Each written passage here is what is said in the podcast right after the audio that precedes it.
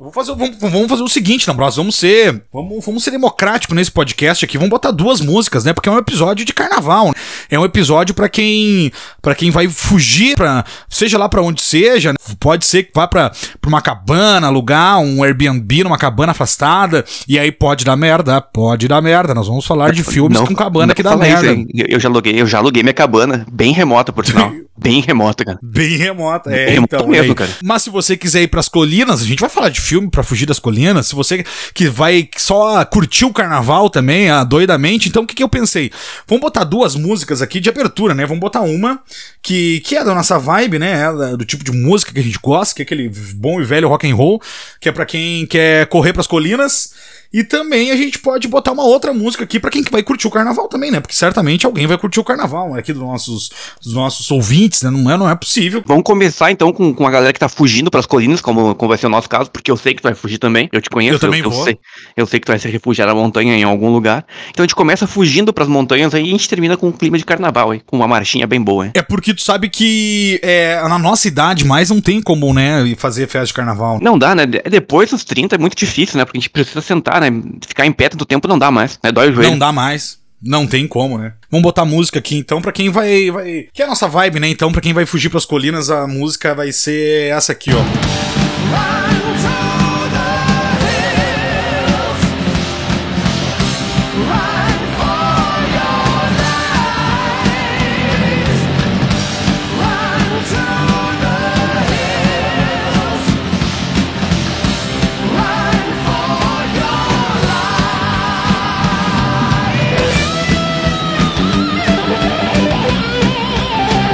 Fica, já fica a dica aí pra, pra, pra, pegar, quando pegar a estrada, que, como eu falou, né? A gente falou, né? Vai pegar a estrada, vai fugir, vai pra carnaval, vai pegar a estrada. A gente vai falar de filme de pegar a estrada também hoje aqui.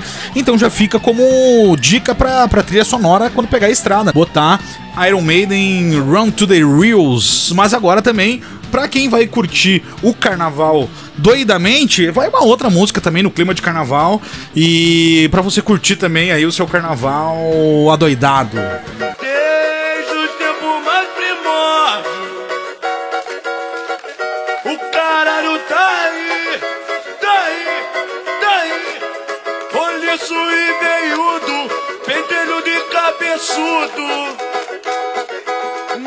Sapucaí.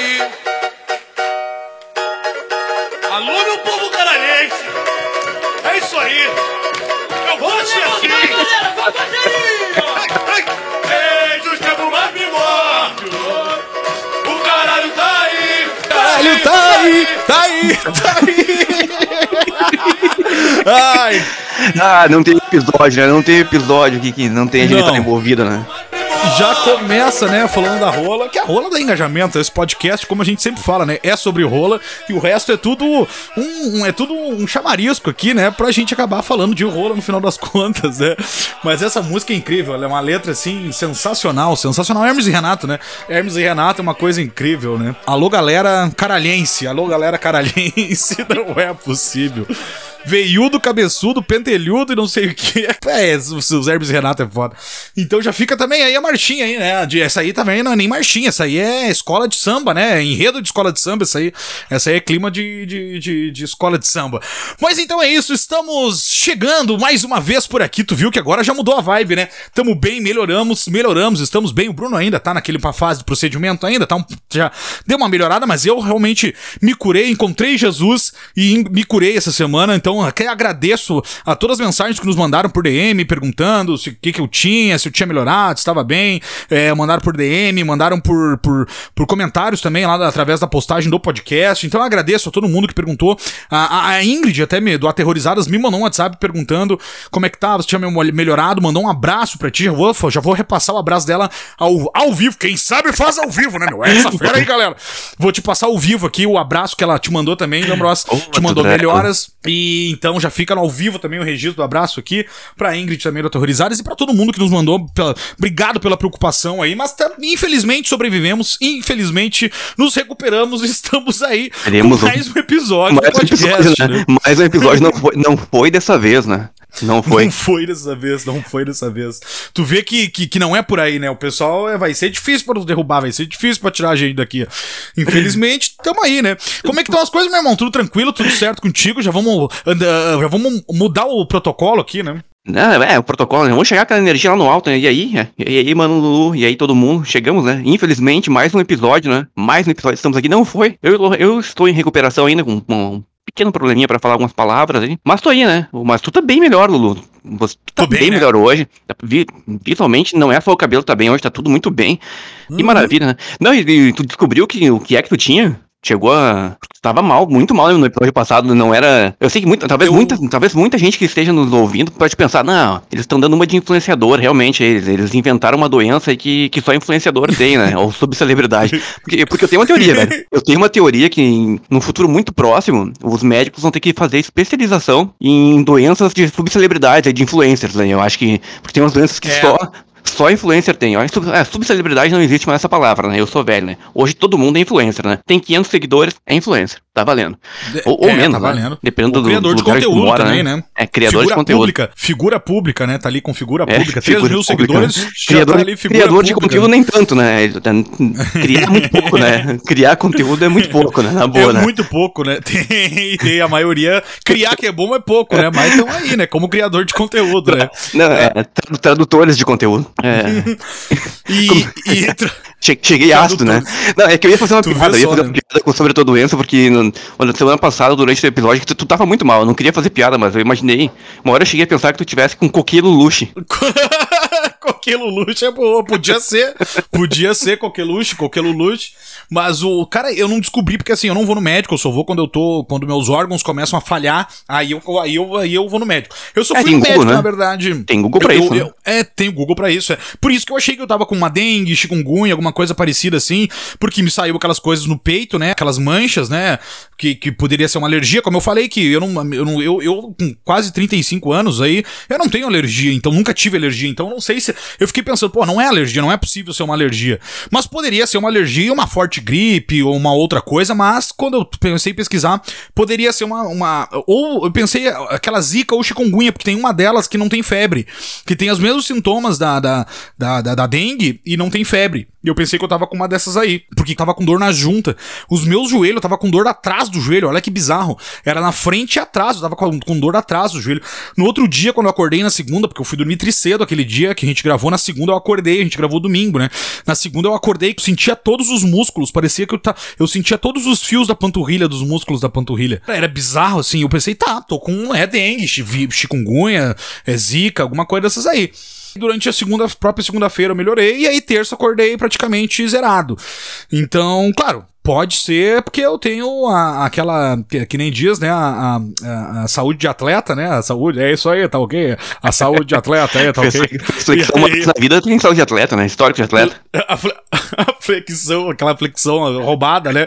E, eh, e aí, então eu tenho, ah, isso tem o histórico de atleta, agora que eu lembrei, tem histórico É de isso, atleta, né? Jogador, de atleta. Ex-jogador de, ex-jogador de futebol, né? É, semi-profissional e tudo mais, então tem histórico de atleta mesmo, né? Então pode ser isso, né? Que aí, não, não é sério, na boa, não tô zoando, é tudo zoeira. Mas, cara, na terça eu melhorei e aí eu tava quase 100%, na quarta eu já tava daí 100%, aí quarta eu já tava de Tava boa. bebendo já, né? Eu vi, eu tava bebendo já. Já tava bebendo já. Mas eu acho que sabe o que, que me curou foi a tua dica, cara. Tomar essa cachaçinha aqui, ó. A cachaçinha de uh, gengibre com mel e cravo. Não, não tem outra, essa né? Cachaçinha O mel, mel ali com o gengibre é bom, o mel é bom, e tu bota na cachaça, potencializa o efeito, né? Potencializa, é. Potencializa. E eu acho que isso aqui cura tudo. Isso aqui cura tudo. Eu fiz o que tu falou. No- na segunda-feira eu acordei e tomei uma. Eu eu tomei jejum uma cachaçinha de gengibre, mel e cravo. E me curei. Eu acho que essa aqui é curadora. Eu vou comprar mais dessa cachaça aqui. Ela é curadora, só, né? restabelece a vida. Quem tem medo, quem tem medo também a gente tem dicas aí sobre a saúde, né? Sobre saúde, é. É isso aí. É, é, quem tem medo, home health. Vamos lançar o quadro aqui. Quem tem medo, home health? Dicas de saúde para você. É que come... ah, doutor Lulu, eu tô com uma dor na... no abdômen, cachaçinha com mel. Doutor Lulu, eh, eu tô com, com cancro, cachaçinha com mel. Doutor Lulu, eu, eu tô com insônia, cachaçinha com mel. Doutor Lulu, eu tomei guampa, o que que eu faço? Cachaçinha com mel. E um rolezinho aleatório, hein? Quando a, a, a guampa é o melhor remédio. E é que nem aquele falando em saúde, né? Que nem aquele cara que o, o- um casal tá- se mudou é, pra, uma, pra, um, pra um bairro, assim, né? mu- Mudou há pouco tempo e tal. E aí sempre tinha um, um, um senhor na, na, na, na, casa, assim, e na frente da casa, né? Bebendo e fumando, cara, o dia inteiro. Eles saíam para trabalhar, o senhor tava bebendo e fumando, sete horas da manhã, bebendo uísque de manhã e fumando. Eles chegavam no trabalho cinco e meia, o senhor tava no, no bebendo e fumando, e eles olhavam em qualquer horário, o velho tava bebendo e fumando o dia inteiro, né? Só que o, o senhor tinha uma aparência boa, né? Tinha uma aparência boa e a mulher ficou. Ficou. É, é, porque, porra, fumando o dia inteiro, né? E ela ficou curiosa com aquilo, falou, pô, o, que esse senhor tem uma pele boa, ele, ele não parece com a idade que ele tem e tudo mais, né? Eu vou lá perguntar para ele, o cara, não, não pergunta, né? Vai ser indelicada com, com, com, com o nosso vizinho, a gente acabou de, de chegar aqui na, na, na, no bairro, né? Não vai perguntar uma coisa dessa, é indelicado, tá? imagina perguntar a idade do senhor. Ele, mas ele tem uma pele muito boa, eu preciso de saber o que, que ele tem pra, pra, pra, pra ter eu ficar com uma pele boa, né? Vou chegar com esse papo. Chegou. Ele chegou, a mulher chegou lá assim: Ô oh, meu senhor, tudo bem? A gente se mudou aqui, seu vizinho, faz duas semanas aqui. E eu percebo que o senhor sempre tá aqui na frente, né? Fumando, pitando seu cigarrinho, tomando seu, seu esquisinho. Mas eu vejo que o senhor tem uma pele muito boa. É, é, é, e eu, eu queria saber como é que o, o senhor fuma desse jeito, bebe desse jeito. E assim, é, o que, que o senhor faz para ter, uh, uh, para manter essa pele assim, dali? Olha, minha senhora, eu, eu, eu fumo quatro maços de cigarro por dia e bebo dois litros de uísque por dia. Dela soma, daí ela falou, né? Pô, quatro maços de cigarro e, e de malboro vermelho e dois litros de uísque por dia e tu tem uma pele dessa, mas, mas desculpa perguntar, mas que idade que o senhor tem? Dele, eu tenho 27 anos.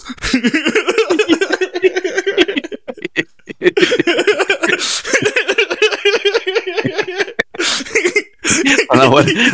Se ele tem uma banda, cara, se tem uma banda, é o último ano dele, né? Porque é 27, aí morreu uma porrada de gente com 27, né? Kurt Cobain.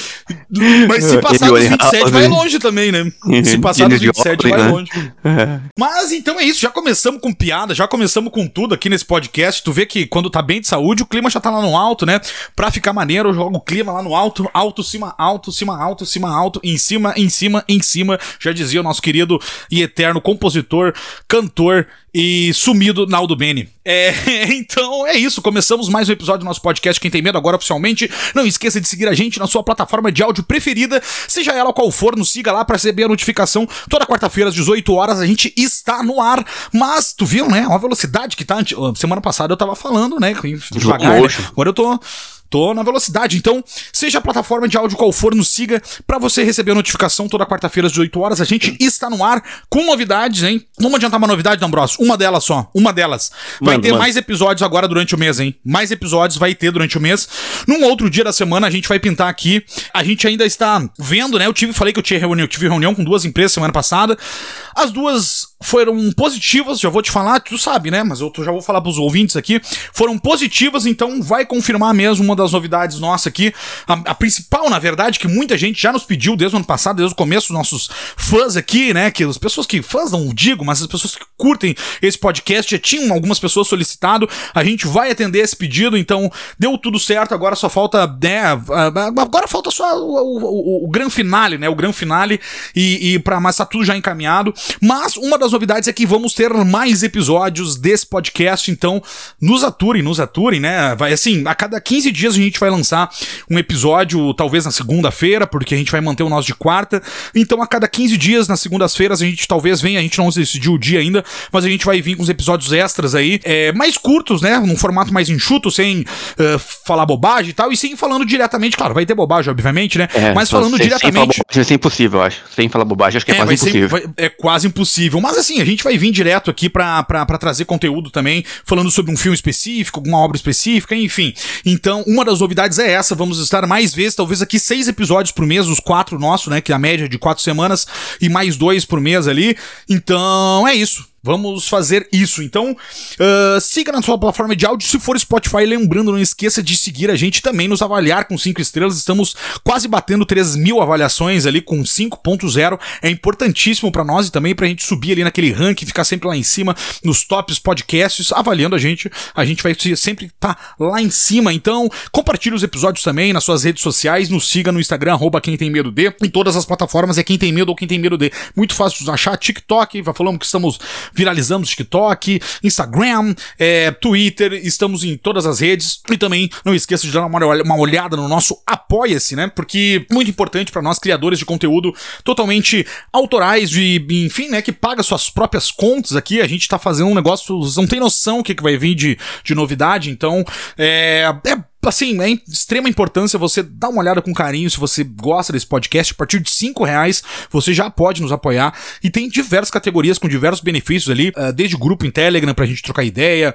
é, enfim, até um abraço para todos os nossos apoiadores também que estão com a gente. Então é isso, dê uma olhada no nosso apoia-se no link aqui embaixo do episódio, ou se não, no primeiro link da nossa bio lá no, no Instagram. No Instagram tem a, o, o, linkzinho lá. O primeiro link é o do apoia-se, dê uma olhada. E é isso, nos ajude, né? Nos ajude, pelo amor de Deus, é isso que a gente pede. e é isso, né? Já antecipamos aqui para falar com o D'Ambros também, né? Já falou como é que ele está. Mas de hoje vamos, vamos falar de diversos temas aqui, né? Mais, né? Falei mais, mas, mas, mas, mas, but, pero. É, e aí eu sei essa língua que eu sei só, é isso aí. É, só os únicos três, portu... né? é, Não, são quatro, né? São quatro. Mas, que é, é, é, mas é português, mas é gauchês, pero é, é inglês, é espanhol. espanhol. e but é inglês, né? Então são quatro línguas, né? Tem o brasileiro e o gauchês, né? Tem o português, na verdade, né? Brasileiro é feio, né? É, língua brasileira, né? O português, língua verdade, né? É o, é o brasileiro, né? Olha isso, né? Mas é que eu já tô aqui, né? Cachaçinha de gengibre com mel, a minha, a minha ipazinha aqui da, da Patagônia também. Então é isso, né? Tamo naquela clima, naquela vibe boa. A Patagônia, te interrompi lá, a Patagônia que podia aproveitar a vibe que a gente tá agora de patrocínio e podia mandar cerveja pra pra nós, né? Vou mandar pra ele, sabe por quê? Eu tomo três garrafas por episódio, hein? Eu tomo três garrafas de, de IPA por episódio. Eu também, D'Ambros. D'Ambros, claro, o único problema é que a, a, a Patagônia é da Ambev, né? Aí fudeu, né? É, é difícil chegar, né, nas pessoas, mas, mas, como eu falei, mas, mas, but, pero, é, eu tenho contatos, né, porque fazia cerveja, tenho contato com o pessoal do Instituto da Cerveja do Brasil, né? Fui, eu sou tecnólogo cervejeiro pelo Instituto Brasileiro. Pra quem não sabe, eu sou tecnólogo cervejeiro pelo Instituto da Cerveja do Brasil. Então posso trabalhar até fora do país, no exterior, com o meu diploma. E em cervejarias, então tenho os contatos para mandar pro pessoal da Ambev. Só que o que acontece? Agora, é isso que eu ia te falar. Agora a gente tem uma possibilidade, né? Com a novidade que a gente vai ter, uma possibilidade gigantesca de atrair mais marcas pra esse podcast. Então, né?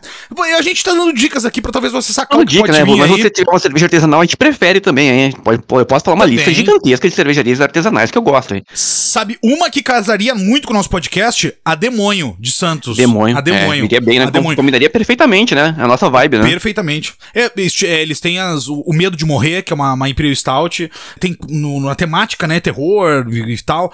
E, e é uma cervejaria incrível, né? Incrível. Faz lá em Jabuticabal, em São Paulo, cidade da minha esposa. Eu descobri a Demônio, sabia da existência da cerveja, mas nunca tinha tomado e comprei lá em Jabuticabal, que eles fabricam na, na, na, fábrica em Jabuticabal, que é a cidade da minha esposa nasceu, né? Então a gente vai para lá de vez em quando, e aí eu conheci a Demônio lá, é, bebi, né? Então, é, medo de morrer, é uma pilha de foda, com coco. Porra, é foda pra caralho. Enfim, vamos começar a falar aqui dos nossos filmes de hoje. Vamos, porque antes que a gente se empolgue falando sobre um, um podcast sobre cerveja, né? Porque se deixar, a gente fala vários episódios sobre cerveja, né? Ainda mais esse é calor nesse, nesse, nesse, verão horroroso, hein? Nossa, aquele, aquele meme do Chuck é perfeito, né? A pessoa sai 5 segundos de casa que eu, que, que eu fiz lá, isso aí já tá derretendo, né? Tá feia a coisa, né? Ai, ai. Não, é tipo, é tipo e... entrevista com o vampiro final, né? O, entrevista com o vampiro ali, é, tipo, pegou o sol, é, derreteu, é. né? Pegou fogo, né? Derreteu. Ou que nem o Near Dark, né? Que o vampiro já explode na hora do sol, né? Também, né? Ele nem pega fogo, ele explode, né? É piromaníaco lá. Tipo... Boa, outra, outra, outro bom meme que dá pra fazer é com um videozinho, hein? Saindo nesse calor, pum, explode na hora, né? Outro, outro memezinho que dá pra fazer aí. Já ficou aí. Se alguém fizer antes, você sabe que nos roubou. É. Você, você ouviu primeiro no Quem Tem Medo. O Quem Tem Medo, com certeza. Sempre, sempre vai ver aqui primeiro. Vamos começar a falar dos filmes. Eu acho que o primeiro filme que a gente pode falar, já que a gente começou com esse episódio tocando é, Room to the Reels do, do, Iron Maiden, a gente pode falar do Eyes. Uh, como é que é? é Eyes. Uh, uh, eyes have, have Hills Have High, né? Não High é, Have é, Hills. Nosso inglês é péssimo, né? Vamos pro, é, pro quadrilho. Eu, eu, é. tu, tu, quer falar do quadrilho do Sádico? Tu quer falar do quadrilho do Sádico ou tu quer falar do, do remake do Alexandre do, do Age ali? Do... Dos dois, dos dois. Eu quero falar dos dois. Os dois, os dois merecem, né? Os dois mais merecem, né? É, porque seria, a tradução literária seria As Colinas Têm Olhos, né? No, no, no filme do, do Wes Craven, né? Que chegou no Brasil como Quadrilha dos Sádicos. E o remake, o Viagem Maldita. O por que, que eu quero falar? É, por que, que eu quero falar do Viagem Maldita? No Brasil podia chamar Quadrilha dos Sádicos também, né? Porque na verdade. É, é- é- mas assim, claro, eu acho que foi uma, uma, uma reformulação do próprio nome, né? Até Porque porque o é filme também- também, né? Até por causa da época, é, né? É, é, nos anos 70 eles botaram o nome como Quadrilha dos Sádicos, que não tinha nada a ver, né? Enfim, com, com a Colinas Tem Brincadeira. Olhos, né? Enfim.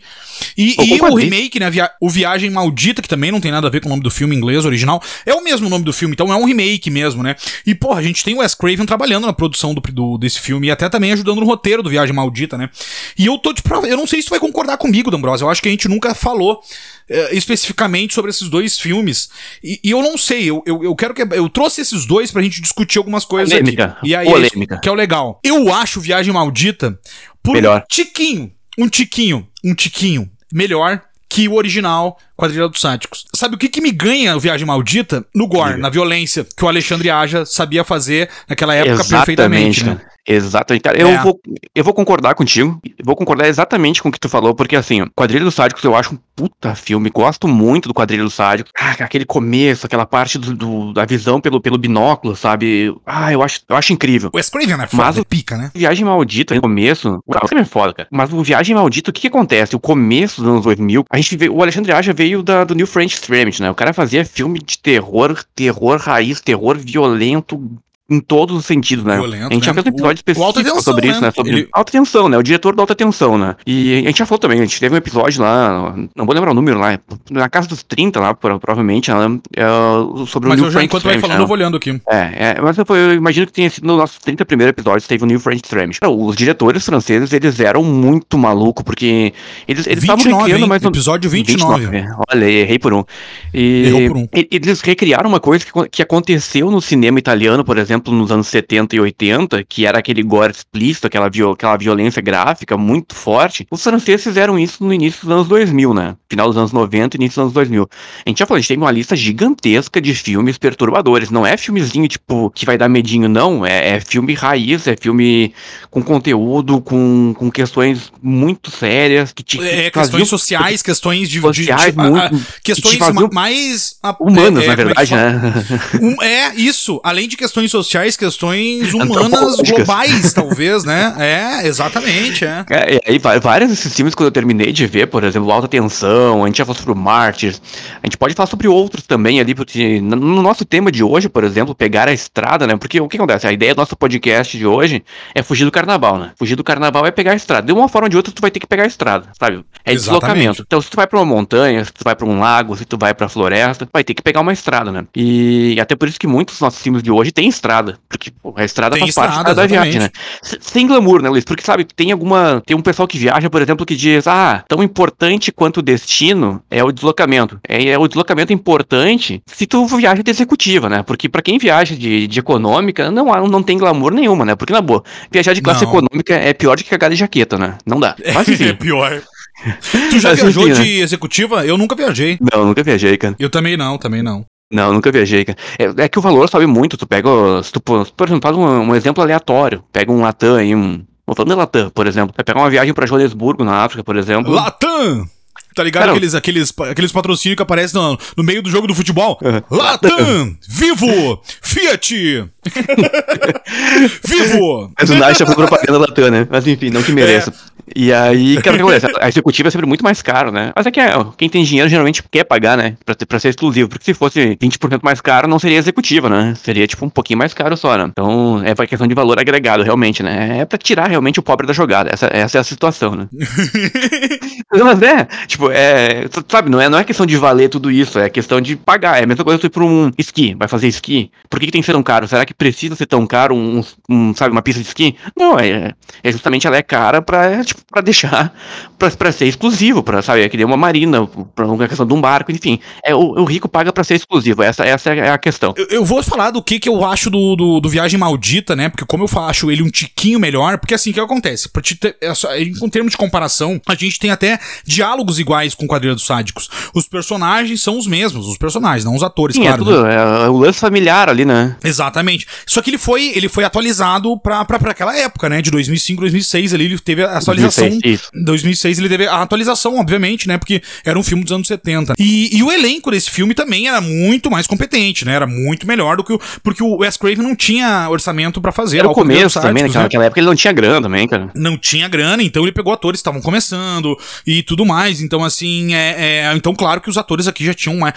Porra, a gente tem a, a menina lá que fazia o Lost na época. Que a Lost era, bombava e tudo mais, né? Era, tava no auge do, do Lost. É do auge do Lost, tem outros atores ali que, que renomados já também, que tinham feito já. um- tem um ator ali, o velhão, ele já tinha feito Honey, Hannibal também. O Hannibal, não, desculpa, o Silêncio dos Inocentes, né?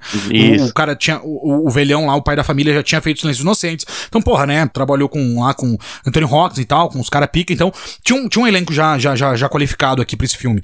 E a direção do Alexandre Aja, ele. Porque a direção do Wes Craven, a gente tem que falar também do Quadrilha dos Sádicos, que ele, própria limitação também f- ativou a, a criatividade. A gente já falou disso, né? Eh, porque tem diretores que, com, com, com a falta de orçamento, eles têm que ser criativos na forma de, de dirigir o filme. Então, o Alexandre Aja soube dirigir esse filme muito bem. Ele fez muito, cenas muito parecidas de tomadas. ah, ah, ah, e não que ele copiou, não é isso que eu tô dizendo, mas assim, ele, ele conseguiu fazer muita coisa que o Wes Craven também tinha feito. E, e só que com uma repaginada, sabe? Ele não, não copiou, ele, ele, ele repaginou algumas coisas que o Wes Craven fez na- nas tomadas dos takes, assim, nas construções das cenas. E, e talvez ele tenha melhorado isso, claro, porque também a gente tá falando de 2006, né? Então, porra. Outra coisa que eu queria falar também, a maquiagem, cara, e o design da- do- do- dos monstros ali, né? Dos seres humanos, né? Radioativos, estão muito boas também, né? É, é, a, a maquiagem, assim, é, é- eu acho do caralho, é a maquiagem do, do, do- do filme, né? E outra coisa, aí, aí a gente vai falar dos dois, né? Que é uma coisa que, que é muito louco isso, né? Porque, tu- querendo ou não, aquilo ali é um mundo aberto. É um mundo aberto, é uma vastidão de coisa que Sim. tu poderia faz- correr pra tu qualquer lugar. Mas, ao mesmo tempo que é um mundo aberto, tu não tem pra onde ir. Tá no meio do nada. É muito parecido Tu- com. tu é tá muito parecido perto. com as histórias dos filmes que a gente já falou dos filmes australianos, né? A galera no Outback não tem pra onde correr, né? Não tem pra onde correr. E é um mundo se abertaço, te né? mata, se correr, o- a desidratação do deserto te mata, né? Exatamente, claro, a gente tá falando não do viagem, só do Viagem Maldita, porque é um remake, mas do quadrilho do site que o Wes Craven Também. conseguiu fazer isso. Que é um mundo aberto, mas que tu não tem pra onde ir, então tu tá fudido igual, velho. Tu tá fudido igual, não tem não, e outra, opção pra ir. a, a sobrevivência só, só depende de ti, né? Então, Com o que tu pode, porque não vai vir ninguém. Não vai aparecer ninguém pra, te, pra, pra te salvar, sabe? E aqui também tem uma coisa muito interessante, que é dos dois filmes também. É, é porque esses filmes são muito parecidos na sua construção, e por isso que eu falo que o, o Alexandre, o Ale- Alexander Aja, ele conseguiu é, ganhar um pouquinho nas cenas de violência e gore, né? Porque ele também tinha um orçamento bem maior que o próprio Craven. Mas é uma coisa que eu vejo pouca gente falando e que eu gosto muito, porque a maioria do filme se passa de dia. É um terror que a maioria do filme é de dia. Não é, ele não é noturno, né? Ele, ele, ele explora a aridez Exatamente. também, né? Ele explora aquela aridez do, do, do terreno, aquela. Pra passar junto com o sofrimento, junto com a dor, ele passa o cenário de isolação, né? Porque geralmente os terrores de dia não, não, não, não combina muito o terror de dia, né? O terror sempre é noturno, aquela coisa noturna, noite, escuridão, a, so, som, né, esse os, sombrio os, os- mais, os né? medos primários, né? Do, do ser humano, né? Exato, exatamente. E aqui o filme se passa, sei lá, 80% de dia. Eu acho que tem algumas cenas à noite ali, aquela cena da crucificação é à noite. É, À noite. Da, da- é à noite. Olha, tem é cenas cena maravilhosa, na verdade. Maravilhosa, nossa, maravilhosa aquela cena, né? Que é a crucificação na morte do pai da família, né? Que é o É da família, do- né? do- E Bota, depois bota um fogo nele, né? botam fogo nele, exatamente. D'Ambrosio, não sei se tu quer que eu finalize pra te falar mais sobre Não, eles ou tu quer falar eu, eu, coisa. eu vou complementar, eu só vou complementar, assim, porque. Vou te falar uma coisa que. que eu não sei se. Cara, eu, eu vou. Como é que eu vou te falar? Eu primeiro tenho que parar de falar diminuir cara, eu já falei isso. Eu tenho- tô tentando Exatamente, não.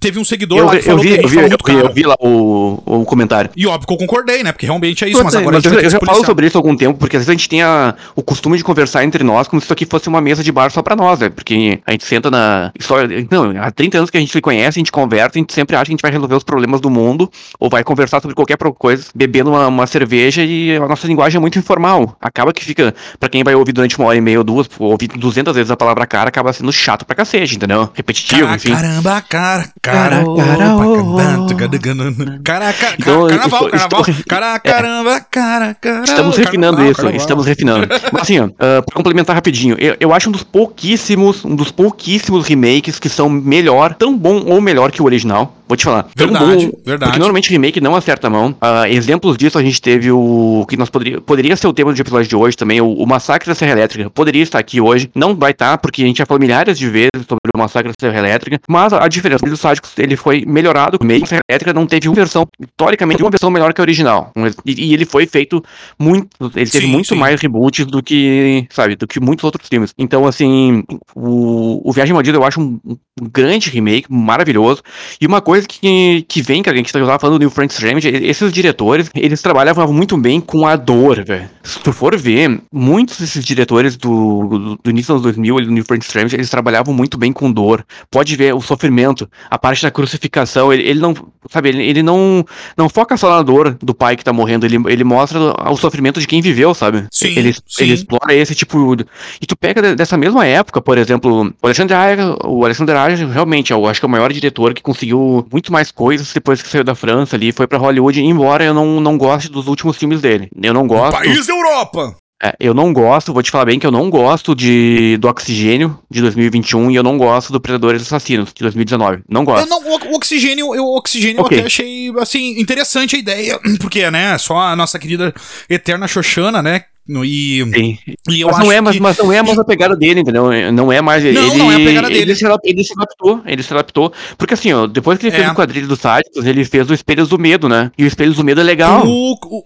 o Keith, o Keith Shuttner, né? Shutter. Shuttner, né? Isso Shutterland. aí. Shutterland. Isso. É. Que eu acho legal aquele filme na época, né? Na verdade, assim, eu nunca mais rolei ele. Nunca mais na época ele era legal, não sei como é que na ia época tá. ele era legal. E ele, ele é legalzinho ainda. Então, assim, o, o Alexandre Aja, ele, ele veio com, com esses filmes com, aquele, com aquela pegada bem, bem França, realmente, que tava acontecendo nos anos 2000. Tu pega ali, por exemplo, dos anos 2000, a gente até poderia falar hoje. Por exemplo, tem outros dois filmes que são sobre estrada. A gente tem o Rota Mortal, que é um filme de- do mesmo ano, que é de 2006, que ele conta uma história, é meio que baseado numa, numa lenda, uma lenda urbana. Ele conta a história de um, de um casal aí que vai passar um Natal com a, com, com a sogra e tal, e a situação sai fora de controle, e tem, sabe, é brutal o filme, é- ele é sinistro, mas em 2004, nessa mesma época do New Frank Stramage ali, que esses, diretores estavam despontando, a gente tem Calvário, Calvário de 2004, é um filme perturbador da porra, velho, ele, ele tem uma história bem simples também, que é, é um cantor, cara, um cantor que ele, ele, ele asilo, cara, olha que bizarro, é um cantor de asilo, ele ziquinha dele até que um dia ele, ele vai pra uma, uma cidadezinha pequena, e aí, enfim, ele precisa uma carona, e o filme é perturbador da porra, assim, sabe? Nunca vi esse Fabrício- filme. Fabrício, Fabrício Tuvels, cara, o diretor desse filme, ele fez um filme chamado Ale- Aleluia, em 2014. Ah, aqui não foi muito divulgado. Aleluia.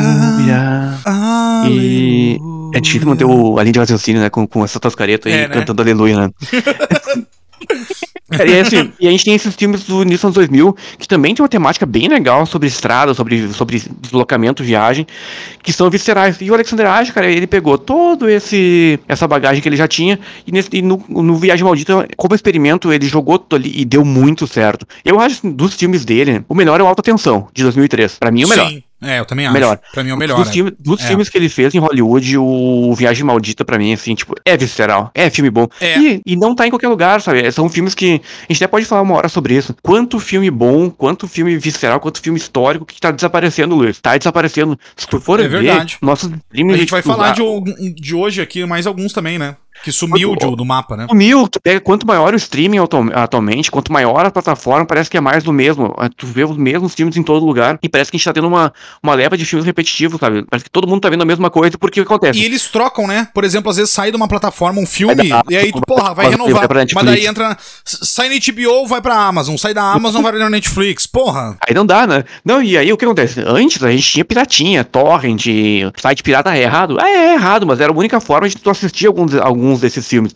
O YouTube tinha muito filme também, agora tá caindo. Tem muito filme caindo. Tá- eles estão Então- derrubando, né? É. Estão derrubando, mas aí tu imagina, a gente teve possibilidade de catar em outros lugares esses filmes. E a galera nova vai. vai como é que a galera, a galera nova vai assistir esses filmes se eles não estão em streaming? Pô, onde é que tu vai assistir a solidão? A Solidão da Noite, lá, o primeiro filme em inglês feito sem censura após a Segunda Guerra Mundial. Onde é que tu vai assistir? Se não tá no streaming. Não pode assistir no streaming porque a a galera só passa os mesmos filmes. Fora disso, não tá porque é pirata. E, e onde é que tu vai conseguir assistir esses filmes, sabe? Exatamente. Exatamente. Pra, pra, pra finalizar sobre a Viagem Maldita, Quadrilha dos Sádicos, eu acho que o, o- assim, a Viagem Maldita, ele prova pra nós que esse filme, ele mostra e prova que remakes podem ser muito Óbvio. mais do que somente o caça-níqueis, cara. É, do que caça-níquel. É, é, esse filme é uma prova disso, uma prova viva disso. Ele é cru, ele é violento, ele tem gore justamente por causa do Alexandre Aja. E ele acaba sendo, por essas cenas de gore e violência, um tiquinho melhor do que o Quadrilha dos Sádicos. Então, assim, pra finalizar sobre ele é isso, sabe? Ele consegue ser melhor. E agora, não pra finalizar, mas só assim, trazendo, porque em 2006 a gente teve Viagem Maldita, a- o remake de Quadrilha dos Sádicos. Em 2009 a gente teve um outro remake do primeiro filme do Wes Craven, chamado A Última Casa à Esquerda, Casa Esquerda. que também é muito bem feito o remake. Ele é bem pesado, é bem tem cena, tem uma cena assim que é bem chocante, que até hoje, na verdade, a- Ninguém desde a é- última é vez pra- que eu vi, Pra incomodar É, mesmo, pra te deixar desconfortável. é uma cena bem desconfortável, não vou falar aqui o que que é, mas enfim, tem pessoas que podem ter gatilhos com isso e tal. Então é, é uma- é- mas é um filme que é muito um remake muito bem feito, muito bem com a história contada. Também é do Aniversário Macabro, né, o primeiro filme do Wes Craven. O aniversário E macabro. se chama, se chama A Última Casa da à Esquerda. Em 2010 a gente teve também um outro remake, né? Mas infelizmente saiu uma merda, que é a, a Hora do Pesadelo, né? E, mas aí é outra coisa que a gente não vai entrar aqui, mas é só Não, eu não, lembrei não, não vamos entrar, também. que a gente já falou sobre isso, né? Mas, D'Ambrose, eu quero, eu, que- eu quero te trazer um filme aqui que eu sei que tu gosta, que tu é fã, e é em estrada, que se chama nada mais, nada menos que A Morte Pede Carona, de 1986. E a gente nunca trouxe esse filme aqui. a- a- a- depois, na verdade, a gente falou dele sobre, no último episódio, né? A gente falou, na verdade, só. É, porque a gente falou sobre, por causa do, do, Do Rutger Hauer, né? Exatamente. Então, assim, mas hoje a gente vai falar um pouquinho mais sobre ele, porque, assim, na boa, esse filme, ele é um dos melhores filmes dos anos 80, na boa. Na boa. Eu acho esse filme incrível, incrível. Eu não. Faz anos que eu não vejo esse filme, eu não reassisti ele pra falar aqui, até porque tenho muita hum, coisa. eu assim, eu tenho uma- muita parte dele, eu tenho na minha memória, assim, fresco. E ele é um filme de suspense e terror, mas ele é muito mais do que isso. Ele consegue ser muito mais do que isso. Ele consegue passar coisas pra nós que a gente vai desenrolar. Eu quero que tu fale um pouco sobre a morte perde carona, porque tu é muito fã desse filme, eu sei. E aí a gente vai discutindo. O que que tu acha, o que que tu quer falar sobre a morte perde carona de 1986? Então, é, é engraçado a gente falar, né? Porque volta e meia a gente fala que a gente é muito fã. E aí, ah, pô, vocês demoraram 73, 74, 75 episódios. É, que essa é a questão de ser fã de filme de terror e outras coisas, né? A Exatamente. lista é gigantesca. A lista é interminável. Ah, mas tu é fã de Neil Young. Ah, mas tu já nunca foi num show. É, nunca foi num show Neil Young, mas eu sou. Não, pô, sou fã, né? Não dá pra show de todo mundo. Tem Não dá, não Quantas bandas estão aí? Eu fui o máximo que deu. Eu, eu passei um pouquinho de, de, de 100 shows internacionais, de bandas internacionais. Mas tem muita coisa pra ver aí, galera. Tem muita coisa, então, então assim, mas não é por isso que eu não vou ser fã do Neil Young, porque eu nunca fui num show. Eu adoro a Down. O cara é uma das bandas que eu mais curto. Mas não consegui, não, até hoje não consegui num show ainda. O System of a Down. Tomara que um dia eu consiga. mas não, não quer dizer porque eu não fui no show que eu não vá ser fã, ou porque eu não trouxe no episódio que eu não vou ser fã do filme. E aí, Mas a melhor banda, só, só, só, só, só, só pra deixar um adendo, a melhor show que tu viu, eu garanto que foi no do Alcafones. Eu tenho certeza disso. É, é. Alcafones, Os pra quem, melhores, né? pra, Al- Alcafones, pra quem tá nos ouvindo e não faz a menor ideia do que se trata, era uma das bandas do Luiz Otávio, o, o apresentador Isso desse aí. podcast. Fica. Isso aí, pra você procure que curte no YouTube. pra você que fica. que tá nos ouvindo, certamente é fã de terror, fica a dica aí, procure Alcafones aí com PH, tá no YouTube, Com você PH. vai, você vai se deliciar aí com o Luiz Otávio cantando musiquinhas muito bonitas. Cantando Ah, e tocando guitarra loucamente. Mas agora voltando pra morte perde carona. É, vamos voltar aqui. velho. Eu, eu, perco, eu perco a linha de raciocínio deles contigo. Eu, eu perco a linha É, de raciocínio. eu sei, eu é, sei. é muito difícil. tô- É, muita, é muita beleza Não, também, né? Não é só tu que fala isso. né? Foi isso que, é que nem o Mike Scott. Foi isso que ela disse. ai, ai, ai. Música de Carona, 1986. Esse filme, velho, eu gosto dele. Eu gosto justamente pelo que tu falou. Ah, é um grande filme dos anos 80. O Rutger Hauer, eu acho que ele foi muito injustiçado, assim como tantos outros atores e diretores nos anos 80, porque A Morte Pede Carona foi outro, é outro clássico filme que na, na época foi esnobado, né? Ah, não, não é tudo isso. Hoje, porra, uma- uma- um volume de gente muito grande que tu procurar, é dificilmente tu vai ouvir uma crítica ruim desse filme. Mas na época, Sim. é, não, não, é mais do normal, mesmo. Eu né? não sei se a régua era tão alta nos anos 80 que tu tinha que fazer um Enigma do Outro Mundo e ser criticado, ou, ou fazer a morte pé de carona e ser criticado, mas é, é, é engraçado tu ver isso que depois de um certo tempo tornaram clássicos, né? Esse filme, vamos, vamos fazer um resumão aqui, porque eu posso ficar falando muito tempo sobre esse, filme e é um É problema. verdade, é verdade. A morte é. pé de carona, a história, a premissa é muito básica. Muito básica. Ah, mas é um caroneiro assassino. Isso a gente já viu em outros tantos filmes. Tá? É sobre pegar a estrada e, e ter um maníaco. A história, a premissa é essa. É, poderia, poderia ser uma, uma. Tem uma legião de filmes muito parecidos. Ou com carro, ou com, com motoristas, ou com caroneiros assassinos. A diferença desse filme é que o roteiro é tão bem escrito. Ele Exato. Uma, ele te prende tanto que tu fica pensando em momentos desse filme. Tá, mas esse, esse psicopata aí, ele é real ou ele é imaginário? Ah, será que ele será que ele realmente tá perseguindo? Será que, sabe, ele é um fantasma? Daí tu, tu, tu fica, tu, tu, fica refletindo, tu fica pensando sobre o que se trata. E sabe o que é louco? Por exemplo, por que, eu, toquei, eu toquei no roteiro desse filme? O roteiro desse filme foi escrito pelo Eric Red. Eric Red. Eric Red foi o diretor do Lua Negra o filme de. Um dos nossos filmes de lobisomem favoritos, né? Nos anos 90. Nos anos Legal demais. Demais. O Eric Red, ele foi o roteirista, junto com a Catherine Beagle, no Near Dark, Quando Chega a Escuridão. E aí, meu, o Eric Red, olha só, olha só. Ele escreveu o roteiro do A Morte Pede Carona, sabe por quê? Hã? Porque ele foi, ele foi influenciado por Riders on the Storm, do The Doors. Caralho, eu não sabia dessa informação aí. Aí, ele, aí que tá. Ele foi inspirado por Riders on the Storm. Riders on, the Storm, que infelizmente não tá na trilha sonora do filme, até porque o filme não tem também. Ele tem trilha sonora só meio que ambiente, né? Ele não tem nenhuma música na, na trilha sonora do. Não sei se eles não tinham grana, porque ele é um filme de baixo orçamento, se era por pode causa ser, da, pode ser. das questões legais ali com, com o espólio ali do, do Jim Morrison, do The Doors. Não, não, não sei, não tenho a menor ideia porque que a música não tá. Mas então, assim, Eric Red, ele se inspirou em Riders on the Storm do The Doors. Riders on the Storm, olha que louco. Riders on the Storm do The Doors, por sua vez, ela é inspirada no, Bill, no Billy Cook. Billy Cook foi um serial killer, um caroneiro, cara. É, Cook. Eu acho que é Cook. Cook, Cook. Cook. Cook. É, Cook. Eu, sei que tu curte, eu sei que tu quer muito Cook. Inferno, cara, porra, velho. É, pra quem, pra quem tá nos ouvindo não sabe depois porque eu não quero gravar alguns episódios, é por causa desse tipo de coisa. pra quem não sabe o que é coca em inglês, bota lá no tradutor lá depois. Lá. É. C-O-C-K, é. Ah, E o Billy, ai, o Billy Cook, C-O-O-K, o Billy Cook, ele foi um. Cara, um jovem, velho. Olha que louco. Ele foi um jovem. Um serial killer. Ele resolveu sair do Missouri e ir até o, a Califórnia.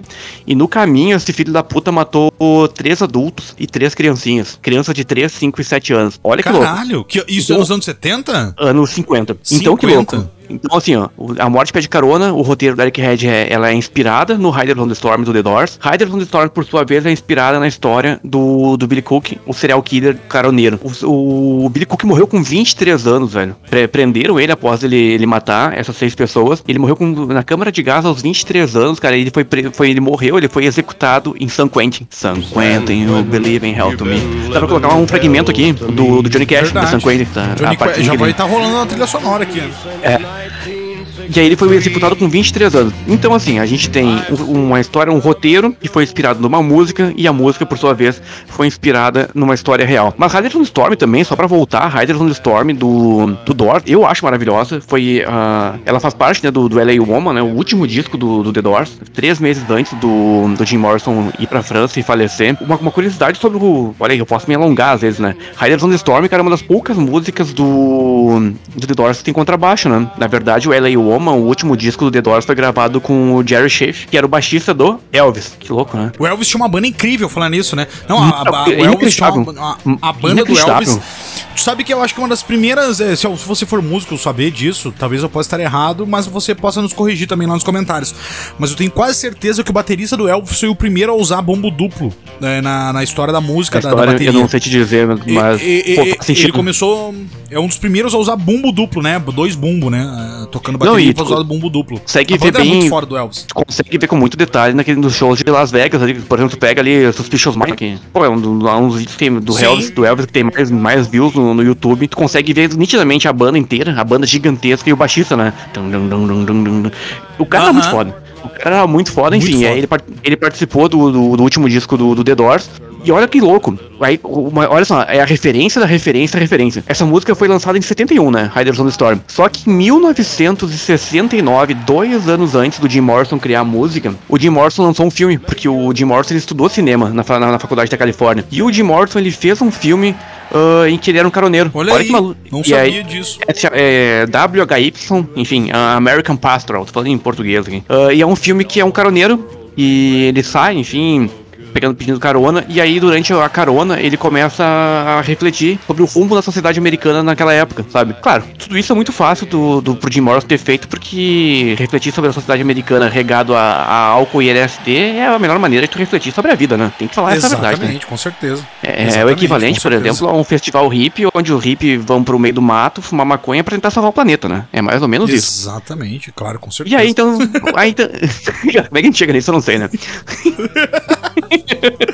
A mente Então a vai gente tem viajando, a- vai chegando nos É, pontos. aí a gente tem a, a morte pede carona. Então, o roteiro, olha que louco, né? O roteiro é inspirado na música, que a música foi inspirada no assassino, e a gente para no Billy Cook. Quem que inspirou o Billy Cook a ser um assassino? Porque ninguém, ninguém perguntou isso também, né? Não deram chance do cara falar, porque uma dessas ele se inspirou em alguém também, né? Talvez ele tivesse uma referência, né? talvez ele tivesse um motivo pra ter matado as crianças, né? Enfim, Se inspirou no julgar Ted Bundy. A tri, né? Foi nos anos É, o 50. Ted, o Ted, não, o Ted Bundy foi depois, né? Todos, o Ed Gein, o Ted Sim, Bundy, sim, tô, foi tô- todos depois, sim, né? tô, é uma piada. também ah, tá. Sei. Mas, pois é, mas tipo assim, quem será que, em quem será que ele se inspirou? Porque ele deve ter tido a fonte de, de inspiração dele também, né? E então... Billy the Morte Kid. Billy the Kid. Big The Kid anterior, é anterior. É, bem anterior, é bem anterior. E aí, aí voltando à morte pé de carona, a gente tem esse roteiro, então, do caroneiro assassino, psicopata maluco aí, que, enfim, ele persegue, ele pega carona pra matar as pessoas, um sádico, o Rutger Hauer, que a gente já falou, né? O Rutger Hauer, um, um ator maravilhoso, eu sou muito fã ali do Blade Runner, a cena Ele tá final do Blade Runner, pra mim, filme. ele É, tá é. monstruoso nesse filme, monstruoso, cara. Tá demais, a atuação tá foda Não, pra e cacete. ele tem, uma, ele tem uma cara de louco, uma cara de. É, é tipo o Richard Brake, né? É, é, Tem. ele foi. Ele, ah, vou entrar no personagem do, do maluco mais filho da puta possível. Tá, mas vai entrar no personagem? Não, não, tá de boa, já vou começar a gravar em 5 minutos. É o natural do cara, o cara é, É é pica pra outra coisa, né? Não, e, e esse filme tem uma fotografia linda, pode ver que quando, quando, quando ele vai aparecer, né? Porque ele não é um vilão que ele demora pra aparecer, ele já aparece nos primeiros minutos do filme. Mas quando ele aparece, eles dão muito destaque como se fosse uma, uma, uma fotografia, uma filmografia no ar, né? Os olhos aparecem bem, aqueles olhos bem. um olho bem destacado, mas o restante tu não vê. Tu não vê as mãos, tu não vê o rosto dele. É muito Aham. sombreado, sabe? E isso aumenta, né? Porque é que nem o Michael Myers, tu tem medo porque tu não consegue ver, sabe? Tu não consegue ver as expressões. E aí o Roger Hauer ne- nesse filme, ele tá perfeito. É- é- realmente, ele é um vilãozão, assim, não é um vilão, sabe, Nutella, não. Ele é um vilão sinistro que dá muito medo de, um- de um dia tu dar carona pra alguém, sabe? Se tu vê esse filme, não- tu assiste esse filme, tu não, tu não vai dar carona pra ninguém nunca mais na tua vida, velho. Na boa. Não, e só complementar isso. E aí o Rutger Hauer tá muito bem. O Rutger Hauer que é engraçado. Se tu for, provavelmente tu vai. Eu acho que tu vai concordar comigo. Esse filme ele lembra mais ou menos uma mistura de. como se fosse o Mad Max 1, só que de terror. A estrada, o. sim, sim, sim. O jeito. Não, e, aí até o, o nome Nunca do feito personagem. essa analogia aí, hein? Não, e olha, e o nome do personagem, né, do Rutger Hauer é o John, o John Ryder. John Ryder, cara. Se tu for ver o, no Mad Max 1, eles falam muito, não aparecem, mas eles falam muito ali, os vilões, eles falam muito sobre o Knight Rider, que era o, sabe? Então tu tem uma, tu tem uma referenciazinha ali, justamente por ser estrada, né? E então tu tem, tu tem um vilão, tu tem fotografia, tu tem roteiro, tu tem uns atores que estavam começando na época ali, tipo a Jennifer, a Jennifer Leite. Porra, ela fez Bastardos Inglórios, ela fez o, Aham. o Aniquilação, uh, vários filmes muito legais. E tu tem o velho, não sei se você ligou no velho, o Jeffrey D. Mann, que era o Dale, o o velho Dale do, Do das primeiras- The Walking Dead. The Walking Dead, do sim, The Walking sim. Dead. Tu tem um elenco legal, tu tem tudo, e eu acho o filme perfeito. Embora ele, ele seja meio É. surreal em algumas partes, eh, ele tem umas partes ali que tipo, tu fica pensando, ah, será que esse cara é imortal? Não, não, é, não é, ele não é imortal. Mas também eles não explicam muito sobre o cara, sobre o, o vilão. O que eu acho mais interessante, porque quanto menos tu sabe sobre o vilão, quanto mais. Quanto menos informação tem, é maior é o medo, né? Por isso tu começa a inventar, ah, por que que é isso, Sim. por que que é aquilo, ah, não, é- ele é um vilão porque ele foi abusado pelo pai quando era criança, aí, aí vai desgastando, ah, não, não, não dá o mesmo impacto do que tu ficar imaginando se ele é realmente humano ou não, sabe? E tu sabe que eu quero complementar, ainda bem que tu falou bastante do vilão, do, do né, interpretado pelo, pelo Rutger Hauer, né? Mas que eu quero trazer aqui sobre o protagonista, cara, porque o protagonista é um jovem, né? É um, é um jovem, querendo ou não, o motorista, né, que dá a carona, que é a morte perde carona, e o protagonista é, um, é, um- é- é interpretado por um jovem. Tem uma, uma analogia com, com, com esse personagem do jovem, por ele ser ingênuo. Ele é, um, ele é ingênuo no começo, né? Enfim, tem toda a ingenuidade, tu vê a ingenuidade o- dele no, no, no, no começo do filme.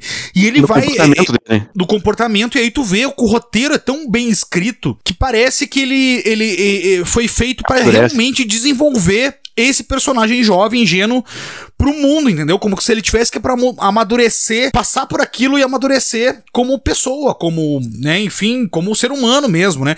Porque assim, ele começa, né, ele, e ele, ele é meio que obrigado a confrontar, né, esse mal, digamos, né, esse mal nocivo, que nem a polícia é confiável, às vezes, num certo ponto do filme ali.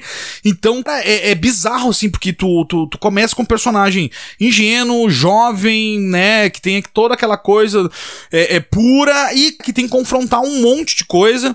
E é como se ele tivesse que enfrentar tudo isso e superar tudo para realmente amadurecer pra vida. É, é, é um resumo, na verdade. A, a toda a é maravilhosa, né? É maravilhosa porque ele começa como ele começa inocente e ele se apaixona e depois ele. Pô, alerta spoiler spoiler. Depois ele perde e no final é ele contra o mal, entendeu? Exatamente. Tem, por isso que tu, tu, falou do roteiro do vilão, e aí eu lembrei agora dessa parte do, do protagonista que tu não tinha comentado. E, e para mim é bem isso, sabe? Para mim é bem isso. O roteiro é tão bem foda que ele consegue fazer o mal, consegue fazer ingenuidade, consegue fazer a superação, enfrentar o mal. É assim, é, esse filme é um dos grandes filmes anos 80. Se você não viu, você precisa ver. A Morte pede carona, porque o elenco é incrível, roteiro incrível, a direção maravilhosa. Vale muito a pena. Eu até tinha mais coisas para falar, mas eu não vou falar. Eu, eu resumi o meu principal aqui. É, é porque esse, esse filme tem muita deixa, velho. Esse filme tem muita deixa. Muita. Muita, muita deixa, muita deixa. E, e, outra, cara, o cara, o, ele percebe que o protagonista que ele tá por si só no mundo, né? Ele tá por ele mesmo. Se ele não fizer, é ele, ele vai ninguém, morrer, ninguém, era, ninguém, ninguém vai vir salvar ele, né? Ninguém vai vir salvar ninguém ele. Vai, Exatamente, ninguém vai salvar ele. Não tem o, o, o relógio da Brightling lá, lá, né? Sabe, tá ligado que tem um relógio da Brightling, né? Quando tá com, com perigo lá. Quando Sim, tá com em, perigo, em qualquer lugar do mundo o pessoal te localiza. Em qualquer lugar do mundo o pessoal. Ele não tem o relógio da Brightling lá pra, pra o pessoal uh, tentar ajudar ele. Não, é ele, é ele por ele mesmo, né? E é isso, cara. Filme incrível, maravilhoso. Vale muito a pena ser Complementando, esse filme teve, ele teve uma continuação no início dos anos 2000, se não me engano foi 2003, que o, o mesmo ator, o do protagonista, ele retorna, né? E tu sabe que é uma das poucas continuações que tardias, porque ela tem ali um intervalo de 16 ou 17 anos entre um filme e outro, outro. E é interessante, porque normalmente quando tu pega essa. Ah, é um exemplo disso é o ano passado, né? O Massacre da Serra Elétrica, né? Porra, Colocaram a coitada da série lá pra 50 anos depois pra, tomar, pra morrer de forma ridícula, né? Então. Ridículo, ridículo. É, e aí, o, o A Morte Pede Carona 2, eles conseguiram trazer um pouco da atmosfera do filme original. E não é um filme ruim. É um filme interessante. Ah, eu, eu nunca vi, vou olhar. É, vou olhar, ele tem uma continuação que é. Cara, que é, é, até interessante, assim. É, é um filme interessante de ver. Ao contrário do, do remake, né? Em 2007 a gente teve o remake né, da Morte Pede Carona. Esse sim, quem tá nos escutando, por não, favor, não, a Morte. Não, não, não, não. A, a, a 7, você não perca seu tempo. Vá no de 86 que não vai ter erro. Dambros, vamos falar de. A gente já falou de fugir pra colina, a gente já falou de pegar a estrada com a morte pé de carona. Vamos falar rapidamente que de repente, se você for pra uma cabana, que nem tu vai remotamente, né? Vai pra uma cabana. Adoro, adoro a ideia, adoro a ideia da cabana, né? A, a ideia da cabana é boa e a gente tem diversos filmes. Na verdade, eu tenho até na pauta do Quem Tem Medo aqui. É um episódio cabanas, só né? de filmes, só de filme de cabana, né? Que aí, óbvio, tem Evil Dead, é, né, A Morte do Demônio, tem, é, enfim, diversos filmes aqui, mas um deles que também está nessa lista é um filme do diretor Ellie Root, que a gente falou no episódio passado, que se chama Cabin Fever, ou Cabana do Inferno, não sei, do meu inglês é britânico, né? Então, a Cabana do Inferno aqui pro Brasil. Cabana do Inferno, que eu quero dizer, tem muitos críticos que não gostaram desse filme na época e bateram, espancaram. E que continuam até hoje não gostando. E continuam até hoje não gostando, mas a gente aqui no Quem Tem Medo gosta desse filme. E, e os críticos falam, ah, porque o roteiro é fraco, porque o roteiro é simples, tudo. Mas, pô, primeiro filme do, do, do, do Ellie Root, né? Primeiro filme dele, da carreira dele. Então, o primeiro filme, tu não, né, tu tá começando começando naquela carreira de diretor, escritor, tu não é obrigado a fazer uma obra-prima. Mas, para nós, na nossa opinião, mesmo assim, é um baita filme, é um bom entretenimento, é um bom, bom, bom filme. Vale a pena ser assistido. Ele hoje até tá na HBO Max. Tu vê que, como a gente tava falando, a troca de. A troca de. Opa, peraí, meu retorno aqui tá. Tá, tá saiu, pegando aqui, peraí. É, ei, saiu ei, da. Ei, agora voltou. Agora saiu voltou. da Netflix, saiu da Netflix e foi pra HBO. E foi pra HBO Max. É o que a gente tava falando na troca-troca de plataforma de streaming. Então ele tava na Netflix, ele entrou recentemente na Netflix, não foi o ano, o ano metade do ano passado ele entrou na Netflix, talvez nem metade, talvez já pra metade final do ano passado, e já, pum, saiu da Netflix e pulou pro HBO Max. Então, se você tem HBO Max, você pode assistir esse filme de Barbada, Acabando no Inferno, se você não viu ainda. É um filme de 2003, 2002, 2002, 2002, 2002. 2002 é Rei por Um. O que tu acha do Cabelo no Inferno? que É, tu eu achas? gosto. que tu achas? que eu. Ah, eu gosto. Eu, eu sabia que, que na época eu tinha muita crítica ruim em função dele. Ele- e hoje ele continua tendo crítica ruim. Eu acho engraçado, assim, tipo, tanto filme. Tu vê, por exemplo, atualmente a gente tem tanto filme ruim, por exemplo, o filme mediano, que é tão idolatrado, né? Mas será que, que o pessoal idolatra agora? Será que o pessoal vai continuar gostando desses filmes daqui uma década? Porque a gente tá falando de um filme de 20 anos atrás, né? A gente tá falando de um filme de 20, Sim. de 20 anos atrás. E eu, continuo, 20 eu gostava anos. dele na época e eu gosto dele agora. E eu gosto do, gostando do, também. O, o Aaron Roach, cara, eu acho legal porque, poxa vida, tu sabe que, que ele decidiu trabalhar com cinema quando era muito jovem, né? Porque ele assistiu o Alien, o oitavo passageiro, e ficou fissurado em filmes de terror. E aí ele falou, é isso que eu quero. Foi que nem eu. É isso a que única eu quero diferença é que eu não consegui ser diretor. E aí eu fui fazer um podcast, né? A gente veio fazer um podcast pra eu É, conseguir se tudo- ser já cinema se no Brasil. Se tudo, pra você que tá em casa aí, se tudo der errado aí, faça um podcast com você também, né? É melhor. Também, exatamente. É, só pode. E aí, sabe o que, que, é legal a gente falar sobre isso? Porque até hoje muita gente não gosta, a avaliação dele não é grande coisa. Eu conheço muita gente que não gosta da Cabine do Inferno. Sabe qual, qual é o meu argumento pra defender Cabine do Inferno? Meu o argumento Ah. é bem simples. O Eli Roth, ele só conseguiu. Ele se prospectou depois do, do Cabana do Inferno porque a bilheteria não foi grande coisa. Mas sabe de quem que ele chamou a atenção? Toby Hooper e Peter Jackson. Não precisa falar nada, né? Não precisa falar Peter, nada. Jackson, Peter Jackson estourado já, né? Naquela época tava mais ainda, por causa do, por causa do Senhor dos Anéis. Toby Hooper, porra, a, a lenda do terror, diretor do Massacre da Serra Elétrica, e tantos outros filmes. Os caras falaram bem pra cacete, meu. Os caras chegaram junto nele. E aí o que acontece? Quem chegou junto no, no, no Airwatch? Tarantino, velho. Quentin Então, assim, Tarantino. Se, se esses caras gostaram, se esses indivíduos maravilhosos gostaram. Quem algum- são os críticos pra falar, né? quem são os críticos, entendeu? Quem é o crítico pra falar que não, esse filme é ruim? Potencial tinha. Então tá aí, o, o filme é legal, gerou, tanto é, tanto é ele, tan- não, não, não que remakes e continuações sejam um significado de sucesso, mas o filme, o, o Cabano do Inferno, ele teve duas continuações, né? Teve parte 2 e o parte 3, Duas teve um remake. né? Ele ganhou, ele ganhou uma graninha ali nesse filme, a partir desse filme, né? Ganhou uma Exatamente, graninha. não, porque ele, ele ganhou um remake e teve remake em 2016, um remake ruim pra cacete. Eu não vi, não sabia do remake, só das continuações. 2016 tem um remake, olha que louco. Então a gente, tá- a gente tá tão falando sobre o Cabano do Inferno. Meu argumento por que eu gosto desse filme, eu gosto porque a história funciona e que tem efeitos práticos. Pronto, a minha avaliação do filme é essa. Ele funciona fãzaço de, de efeito prático. Mas o, cara. o, o não. O Cabano do Inferno teve continuação. E o segundo filme foi feito em 2009 pelo Ty West. O Ty West dirigiu Ty West. E e escreveu. roteirizou. E escreveu o filme, o Ty West, que agora tá, é um dos nomes do momento por causa do X e por causa do Pearl, né? Sim, sim, queridinho do momento, né? E com, com mérito, né? Com todo mérito, O né? mérito total, né? Com todo mérito, né? Eu, eu, eu, assim, vou, te conf- vou confessar pra ti que eu não vi as continuações. Quero ver a continuação do Ty West, só pra ver como é que foi, porque O é, 2 é legal. O 2 é era legal. o começo. Era o começo da carreira do Ty West ali, né? Ele Ah, tava- é, ele tinha- na- no, mesmo ano que ele lançou o Cabana do Inferno 2, ele fez o A Casa do Diabo, né? A Casa do Diabo, que é o filme que deu o start, né? Que, é- que é um filme com que parece um filme dos anos 80, né? Ele Muita gente achava que era um filme dos anos 80, a capa, a gravação, Exatamente. totalmente. E eu, e eu gosto muito desse filme. Apesar Não, e fonte, de ser extremamente fontes- difícil de achar ele no Brasil, Luiz. Até hoje, ele é, É. ruim de achar no Brasil. Aí a gente volta no que eu falei mais cedo, né? Daqui a pouco a gente só vai ter filme aí, os da Netflix, Marvel e DC, porque os filmes da, da- que não tiver em streaming a gente não vai conseguir encontrar mais, cara. Essa é a real. Tu sabe que eu vi ele há uns dois, três anos, a, a Casa do Diabo, e ele. Eu achei em, em Torrent, né? Enfim. É a única, a única forma é- que a gente não encontra, realmente, né? Ou piratinha, né? Ou piratinha. E é, e é engraçado que até a fonte do filme parece um uma fonte de anos 80 mesmo. É, tudo, é, É, parece um, um- filme- é uma- igual. Não, é Ele- é ele- uma fonte amarelona ali, né? Ele fez pra ser um filme parecido com os anos 80. É inspiração, Então, né? Já fica duas, três dicas aqui. Tu vê que a gente dá muita dica, na verdade, né? Já fica três dicas. Cabana do Inferno 1, Cabana do Inferno 2, Ty West, que eu nunca vi, mas enfim. E o próprio A Casa do Diabo, do Ty West, um dos primeiros filmes, né? O primeiro filme reconhecido do Ty West, que parece um filme temática nos 80 e tudo mais. E é um filme que é bem legal. Mas se você achar aí, é naquele Google da vida, enfim, no piratinha.com, você vai, enfim, vai achar aí de boa, tá tudo certo, tá tudo bem. Eu acho que ah, eu só quero falar do, do Cabana do Inferno, engraçado que tem o James de, o James DeBello, que é o cara que fez o ele, ele, ele fez o, o aquele lá do Scary Movie. Porra, tu vê a máscara, né? Eu só tô lembrando em inglês. Todo mundo em pânico, todo mundo em pânico 2. tá parecendo como é mesmo, como é mesmo que se fala em português. que merda, né? Como é que O se James fala em português? Tu vê a máscara, né? Tu vê a máscara, né? A máscara. Como é que é, Ah, como é é. que é em português? Não, é, eu só lembro do Scary Movie. Não, é a máscara, é a máscara, né? Um cara mascarado, né? Enfim. E, mas é o, ser- o Todo Mundo em Pânico fez- 2. Ele fez isso? Ele fez o Todo Mundo em Pânico 2. Ele era o cara que era parecido com o Stifler.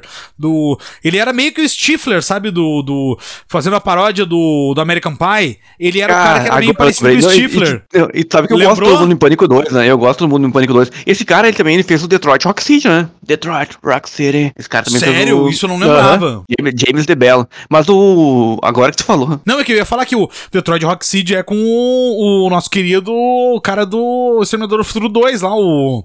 Esqueci o nome dele lá, o. O Eduardo, o Eduardo Furlong. O Eduardo Furlong, que é o cara aí, que... Furlong. O Eduardo Furlong que devia ser o entrevistado lá pela moça no começo do episódio, que tu falou que era o, o jovem que, que tinha 27 anos, bebia e fumava, de- provavelmente era o Eduardo aí, Furlong. aí. Ele mesmo, ele mesmo. Parecia que, parecia que ele tem uma carreira. Parecia que, parecia que ele tem uma carreira muito promissora, né? Pobrezinho. É, é. Pobrezinho, né? Mas tu ia Pobrezinho. falar, eu te interrompi, o que, que tu ia falar? Mas é melhor ter uma, é melhor ter viver decrépito o resto da vida e tendo feito o Exterminador do Futuro do que nunca ter feito nada também, né? Exatamente, que nem sei lá, nós, ele- né? É que nem nós. É, é, melhor. A gente que vem aqui falar dos filmes e. E o pior que eu acho engraçado, quando os, os caras vêm criticar lá no, no, no, no- no- nos comentários, né? Pá, esse filme é uma merda, vocês indicaram esse filme, esse filme é horrível. Eu tenho vontade de falar assim, então, então vai lá e faz melhor, filha da puta. Vai lá e faz melhor, pau no cu. Sabe? Porque, porra, cara, é, é difícil, né? É difícil. Eu, sabe, há uns anos atrás teve um crítico brasileiro que falou Sylvester Stallone está decrépito quando, quando foi lançado o Mercenários 1. E o Stallone tava legal naquela época. Aí, Sylvester Stallone está decrépito. Aí tu vê a foto do Stallone ali com 65 anos na época, menos até. Bem zaço, cara, bem zaço. E aí tu vê o, o, o perfil físico do crítico. Com 65 anos. Não, o, Parecia- crítico, o crítico com 40 e poucos anos ali já tava tipo, nossa, velho. Já tava eu vou, eu vou fudido, eu vou achar- fudido. eu vou achar esse meme pra te mandar, porque é, é mais ou menos isso. Não, é mais ou menos isso a, a, a linha de raciocínio. Mas agora vamos partir pro. Vamos partir aqui pra um filme que eu só quero falar, porque como o carnaval é feriado também, é falar de um filme de feriados, né? Feriados americanos, né? Porque, enfim, não tem filmes de feriados brasileiros, né? Não sei se tem, mas se não tem, tá tudo bem. Eu quero falar rapidamente aqui só de um filme que a gente já falou, mas numa época que a gente não tinha muitos seguidores, não tinha muitos ouvintes ainda, que é o filme Holidays, de 2016. Rapidamente. Esse filme de 2016 chamado Holidays, né? Ou Feriados, não tem tradução pro Brasil. Não tem, Porque eu não sei ainda, se ainda bem que não, né? que Porque ele- aqui talvez chegasse como o dia do Saci, talvez. O Dia do Saci, é, enfim, eu não sei. Mas, assim, é só pra falar rapidamente, ele não é um filme grandioso, eu só lembrei porque, como é feriado mesmo, eu- e a gente tava falando, buscando filme, e eu lembrei e falei, porra, tem o Holidays, porque é um filme que só fala de feriados. Então, são feriados como o Dia dos Namorados, Dia ah, Páscoa, é, São é, Patrick, fe- dia- f- é, São Patrick's Day, Dia das Mães, Dia dos Pais, Halloween, Natal, Ano Novo. E é um filme que tem de curtas, eles são de contos. É um filme, uma, uma antologia de contos com vários contos. Cada conto é um feriado. Assim, ele tem três, quatro contos, talvez bons, tá? Ele não é no geral, ele não é assim, nossa, que coisa maravilhosa. Mas, assim, ele tem três contos muito bons. Ele tem três muito bons. O da Páscoa, ele é muito bom. O da Páscoa é bizarro. É bem bizarro o da Páscoa. Eu quero destacar o da Páscoa, Natal e Ano Novo. São os três que eu tenho. É, é as que eu acho muito bom. O de Natal é com aquele cara do. O Seth.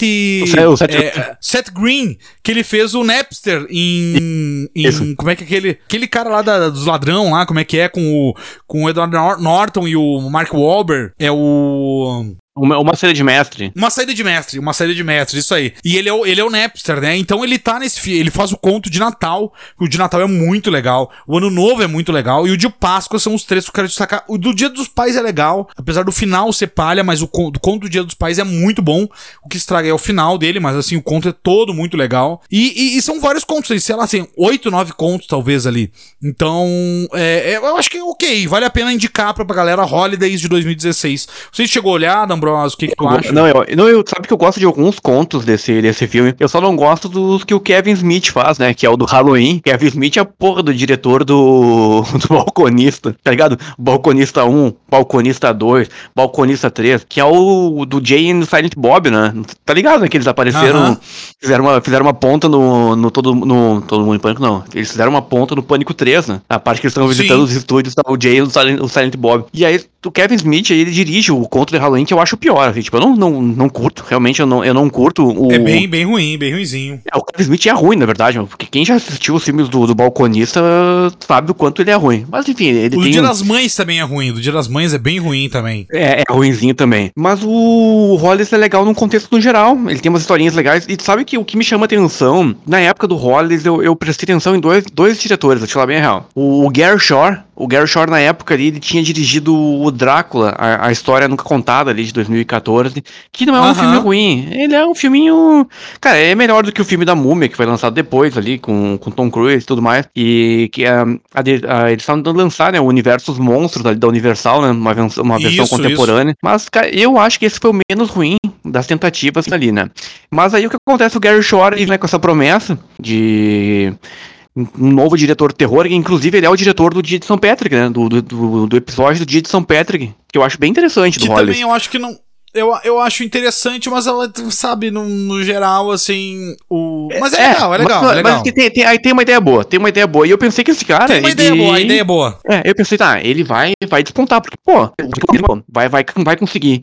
E na verdade ele não conseguiu, foi porra nenhuma, né? Porque não fez mais nada depois ali, e enfim. E outro que me chamou a atenção que foi o Scott Stewart. Também é um diretor do aí do Hollis. Esse cara tinha dirigido ali o Legião, o Padre e os Escolhidos. Um filme atrás do outro ali entre 2010 e 2013. Qual que ele fez? pensei, Sabe qual que é o conto dele? Ah, o Scott, o Scott Stewart fez o Conto de Natal. Ah, que é, que é o do, do Seth Green lá, do Seth Green. É, do Seth Green, exatamente. Que é o que, é o que tem a Esse- maior, o maior, que tem o maior número de atores, na verdade, ali, né? Esse conto é engraçado, cara, porque é o seguinte, só pra, pra resumir pro pessoal, pra galera, é sobre um óculos de realidade virtual. E aí o que acontece? O, o Seth Ele- Green, né? É o personagem principal.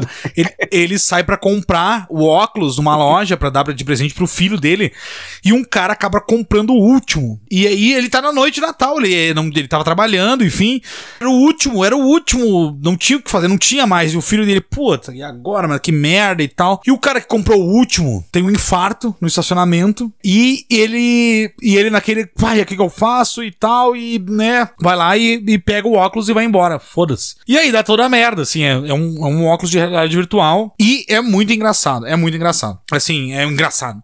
É engraçado e é bizarro, né? Bizarro. Não, e eu imaginava que esse diretor, pelo menos algum deles, porque fossem despontar, né? Eles estavam em contato, eles estavam fazendo um filme do outro, dirigiu o, o Drácula, e aí o Scott Stewart dirigiu o Legião, o Padre e os Escolhidos. Os Escolhidos hoje eu não acho um filme grande coisa, vou te falar bem real.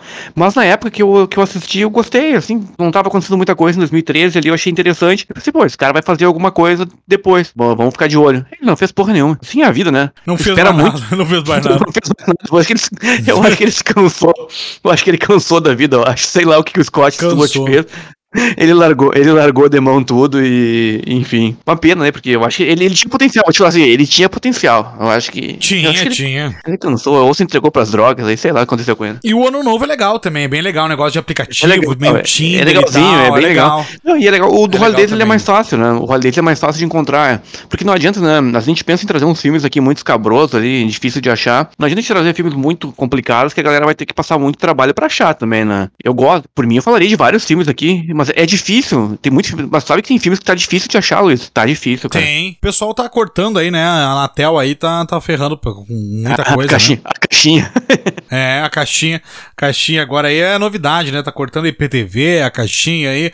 Vou te contar na Tel. E aí tem que pagar 300 reais pra ter uma Sky da vida. Ai, tomar no cu, né? Vai não, não, não, não é questão da Sky, mas o meu ponto que eu, tô, que eu tô indignado ultimamente não é o ponto da Sky. Porque assim, aí tu vê por streaming, eu e tu a gente troca umas senhas ali, né? De. A Netflix, sim. Netflix, Amazon. Então, então, olha só, a gente tem Netflix, a gente tem Amazon, a gente tem Disney, HBO Max, Paramount Plus. Aí tem mais umas aí que, tipo, Pluto, Luke, que é nosso parceiro. Aí tem um, 8 ou 9 streaming. E aí tu tem que. 8 ou 9 plataformas de streaming, e aí tem que ficar catando coisas. E aí, às vezes, tu tem, tipo, a Look, a Look é maravilhosa. A Look tem umas coisas antigas, a gente já falou sobre filmes dos anos 20, Sim. 30 e os clássicos. Mas tu pega as, as maiores, a Netflix vai ali e coloca um filme por dois meses. Ela fez isso com o Ritual. O Ritual ficou pouquíssimos meses na, na Já plataforma. vamos falar. Vamos falar de ritual, porque também tem a ver. Fala aí. Ah, é mesmo! O ritual tem. Eles saem pra fazer uma trilha, né? Uma trilha, trilha no feriado. Vamos lá falar de ritual. Eles saíram pra fazer uma também- trilha. Tá. Já não tava, não tava previsto. Não tava previsto, mas vamos falar. Vamos falar do ritual. Se você sair pro carnaval pra fazer uma trilha, é o Ritual. Vamos lá, Bruno Ambrosio, o Ritual, um dos melhores filmes de David Bruckner. É, é, é, e é incrível, incrível. Filme incrível. Que Do era nada- Netflix. Nada te, não, do nada te botou uma trilha agora aqui. Associou um filme ou outro aqui agora. Associação um filme ao outro, exatamente. David Bruckner, O Ritual, é 2017, eu acho ele, né? É 2017, cara. 2017, grande filme. É, não é o Ritual com Anthony Hawkins, já fica claro aqui. É, porque tem muita gente que Muita gente né? acha que é, o, que é a mesma coisa, não é. E não é. é. Fala sobre o ritual David Bruckner 2017 The Ritual. The Ritual. Ah, nossa segunda postagem, ou nossa primeira postagem, eu nunca sei. Se não foi a primeira, foi a segunda no Instagram, com certeza. Com certeza. É interessante o ritual, agora a gente falou em trilha, né? David Bruckner, que começou ali com VHS 1, né? Começou com VHS, Sim. fez um conto E vai maravilhoso. voltar agora, né? Vai voltar no, Vai voltar no no 6, novo né? agora. Vai voltar no, no novo VHS. Quando eu fiquei sabendo que ele ia voltar, eu fiquei tipo, porque eu não gostei muito do, do último VHS. Apesar de ser Eu muito fã da franquia, ah, eu achei que o último. A gente já falou sobre isso. O último derrapou na. A gente, Foi. o Eduardo, o, o Eduardo Ídolo também é muito fã e tal, da franquia, né? Que É, participa mim- com a gente aqui também. Cara, né? pra mim, assim, o. VHS é, um, é, a, é a antologia, é os filmes de found footage que ainda dão certo. Ah, De uma forma ou de Sim. outra, ainda, ainda dão certo. Exatamente. Ainda, ainda consegue reviver, né? Renovar, a- Renovar a- dentro do o found possível, né? footage, né? É, dentro do possível. Aí o, o, o David Bruckner fez o VHS, depois ele fez o Salto Balde, né? Que também a gente poderia falar hoje aqui, né? Poderia Ah, falar porque é de estrada, né? Pega a estrada, estrada, do né? O Salto? Balde de 2015 são, são cinco histórias interligadas pela estrada, né? Exatamente. E o Salto Balde é um filme de baixíssimo orçamento, baixíssimo orçamento. Baixíssimo, baixíssimo. E eu acho, olha E que tem legal muita as coisas. coisa, né? Tem muita coisa, Tem né? muita tem muita coisa. Porque o interessante do Soundbound, só pra te interromper, é porque é tudo interligado. Acaba uma e começa a outra na sequência, Uma né? começa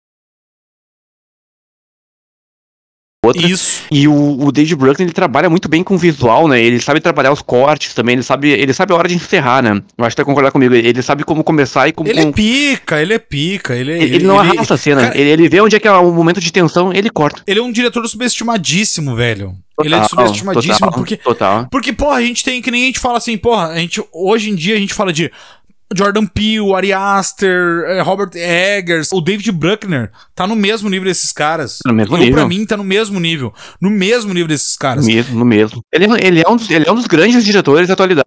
É um dos grandes diretores, cara. Exatamente, do terror, exatamente, com certeza. Ele é incrível, cara. Eu adoro. é, bom, vamos falar do ritual, né? O- fa- Fala do ritual, porque é, eu tô tinha falado apaixonado, vou deixar tu né? falar. Malharam ele, né? Malharam ele o ano passado por causa do Hellraiser. Porque o Hellraiser poderia ter sido mais, só que a galera, o pessoal esquece da, da quantidade infinita de três décadas de remakes, de remakes e continuações terríveis que o Hellraiser teve. Terríveis. Então, tu pega do primeiro e o segundo, aí, que é né? legal, o, o- o do ano passado ele é melhor do que todos os outros. Sem, sem exceção, ele foi melhor. Com Só que eu- certeza. pro- Eu, acho, imagino que o pessoal queria ver algo melhor que o original. Aí, aí É, foi meio tem complicado. defeitos, tem. tem eu acho que tem os defeitos, mas eu acho que. Eu acho que. É, eu acho que ah, o estúdio deve ter é, limado. É, né, exatamente, Bruckner, é, exatamente. É, coisas. é, a linguagem TikTok atual no- nos limita, né? No nosso no, no índice de violência que a gente pode colocar no, num filme ou não, né? Então, assim, tu acha que fariam hoje Ai, Viagem ai. Maldita? E seria. Jamais! Não dá, tu não É, pode não lançar é, uma alta tensão. é, é, tensão, se tiver um remake atual em Hollywood com alta tensão, vai ser um remake ali que ela, em, em vez de usar lá uma serra sinistra da porra, ela vai fazer carinho no, no, no outro. Sabe? Exatamente. Porque É, é foda, né? dá. O caminho que a gente tá indo, né? Cara, É. a gente tem, por exemplo, assim, a- o próprio nosso Evil Dead, agora o Rise, né? Tomara, é um filme tô 18 torcendo. mais, né? É, é um filme torcendo. 18 mais, então não é que nem o Megan que é, dizem que era 18 mais o Megan. E aí, depois que, que veio o trailer e a, a boneca TikToker dançando, eles diminuíram. Então tá beleza, então a gente entende. Aí vai sair o Megan, de repente, com a, a, a- a versão original, tomara que saia. Mas, por exemplo, o Evil Dead, ele continuou 18 mais, ele não mudou. Então a gente ainda tem, né? A gente que realmente não que ele venha com né? carga de medo, realmente, não só sangue barato, ele jorrando na tela, igual foi os últimos massacres, os Jogos Mortais, né? Que simplesmente os Jogos Mortais virou sangue, só sangue, e esqueceram o psicológico, né? Dambros, deixa eu te falar uma coisa. É, rapidamente aqui, é porque acabou as gravações de uh, é, Jogos Mortais 10. Ontem, né? Pra nós, ontem, ontem né? A gente tá gravando ontem. hoje no sábado, foi acabaram na, acabaram na sexta-feira, né? Mas deixa eu te falar uma coisa que é de extrema relevância, extremamente importância pros fãs, né? Ou para quem curte Jogos Mortais, ou enfim, ou quem vai assistir. É só porque eu quero dizer uma coisa. Uma coisa, esse filme, ele é roteirizado por Josh Stolberg e Pete Goldfinger. Quem são esses caras? Esses caras roteirizaram o Jigsaw, Jogos Mortais Jigsaw, e também roteirizaram o Espiral, o legado de Jogos Mortais. peraí, um momento, então, silêncio. se você se você está com esperança de que a franquia seja renovada, é grande chance que não vai acontecer, porque esses dois caras foram roteirizados, eles, eles roteirizaram os dois filmes que eram para ser isso, entendeu? Pra, era, o, o Dig Só era o filme aquele da menina, lembra da menina? Que, que eles erraram a mão naquela época, erraram há, há um ano e meio atrás ou dois com Espiral, e vão errar de novo. Estou profetizando, estou profetizando aqui. O Dig só, ele era. Lembra daquela menina que era uh, assistente do médico? Sim, sim. É, no, é, então era para renovar a franquia. Não deu certo. Aí eles tentaram de novo os dois renovar Inspirar. a franquia e inspirar os Jogos Mortais. Não deu certo.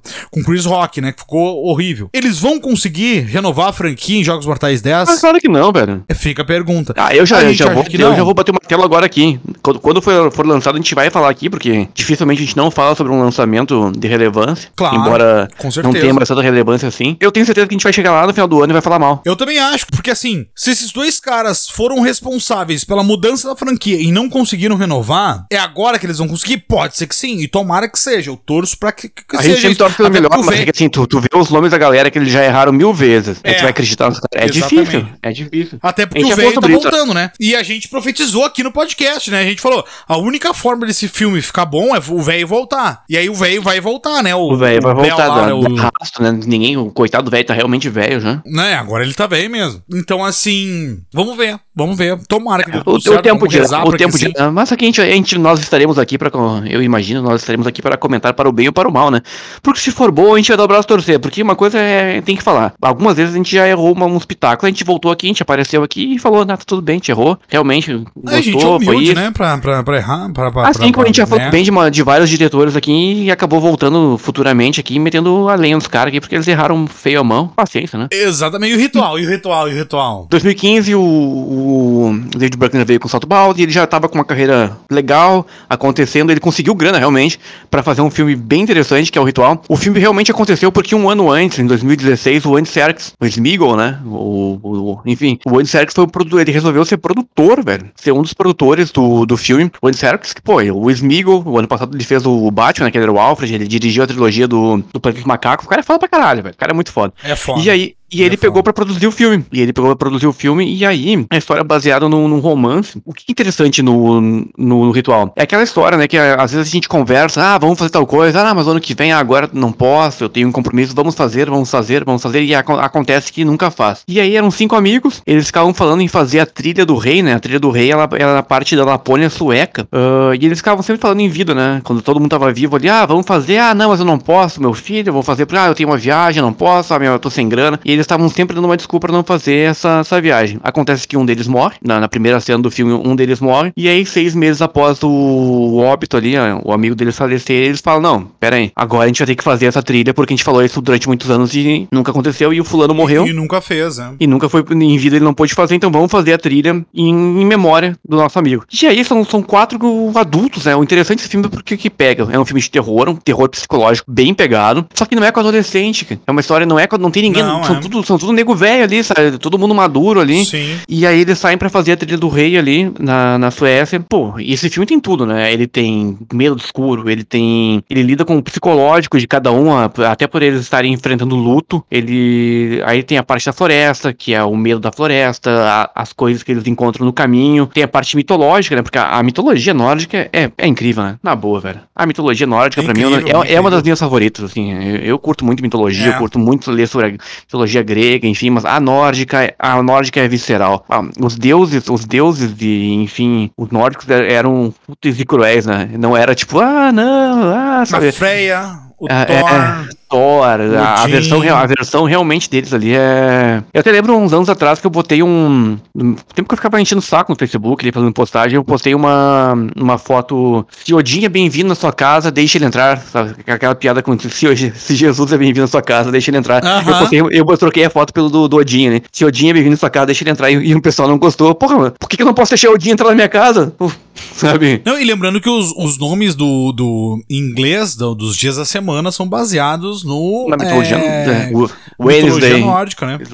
No Wednesday, nórdico, né? Na é, cultura o- nórdica, né? A- a- o Friday, né? Que era da Freya, da Freya. Freya, né? O, o, o, o Thor, né? Thor é na quinta-feira, né? É Thor. É, Thor é Se não for Thursday. terça, é, se não for, eu acho que é terça, eu acho. Terça, Thursday. Enfim, mas É, esse é não sei, não sei, na não, não mitologia manjo muito. nórdica, mas- né? Enfim, eles influenciaram muito a própria questão de, de- o inferno, por exemplo. Hell, né? Hell, o inferno na mitologia nórdica era. por exemplo, Era, era Hellheimer, né? Porque o inferno pra eles era o. Era, era o inverno, porque o medo deles era o frio, né? Não era o calor, né? Então Sim, tu vê, né? não era o Os calor. povos do deserto tinham medo do calor, povos do frio tinham medo do, do frio. Não, isso me lembrou uma coisa antes que. Só uma piada rápida. Agora a gente falou de Thor. Isso me lembra os, ca- os, ade- os adesivos, por exemplo. Nada a ver, né? Mas eu me, eu me lembrei de mitologia grega agora. Tu já viu aqueles adesivos o, que, que o pessoal bota em carro? Por exemplo, Deus é fiel? Sabe? o, pe- o sim, pessoal gosta. Aham. Sabia, Ou Deus me deu que, esse ca... ou Foi Deus que me deu. Obrigado. É, foi tudo, foi tudo graças ao é Senhor. e tal. sempre- Tu sabia que. E é sempre carro fudido, né? É sempre carro fudido, né? É, sempre. É, é, normalmente é o carro fudido, né?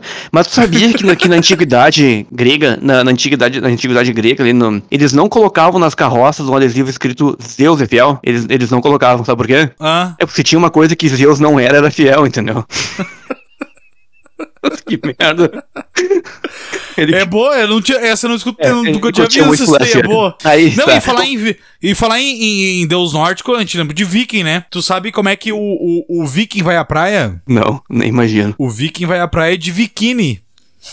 biquíni. Biquinizinho, bota o biquinizinho. Viking, biquíni. Biquíni, biquíni, pra você que não é. Explicando a piada. Biquíni, Biquíni, biquíni cavadão, é. é, é. Bota um, É tipo, bota um é tipo, biquinizinho isso é ali. tipo o peixe que foi pro espaço pra, pra arrumar treta, sabe como é que é o nome do filme? Como é que é? É o peixe que, que foi pro espaço arrumar confusão. Pera aí, peixe que foi pra praia pra arrumar confusão. Pro espaço. Pro espaço. Putz, não, não sei. Gelras nas estrelas.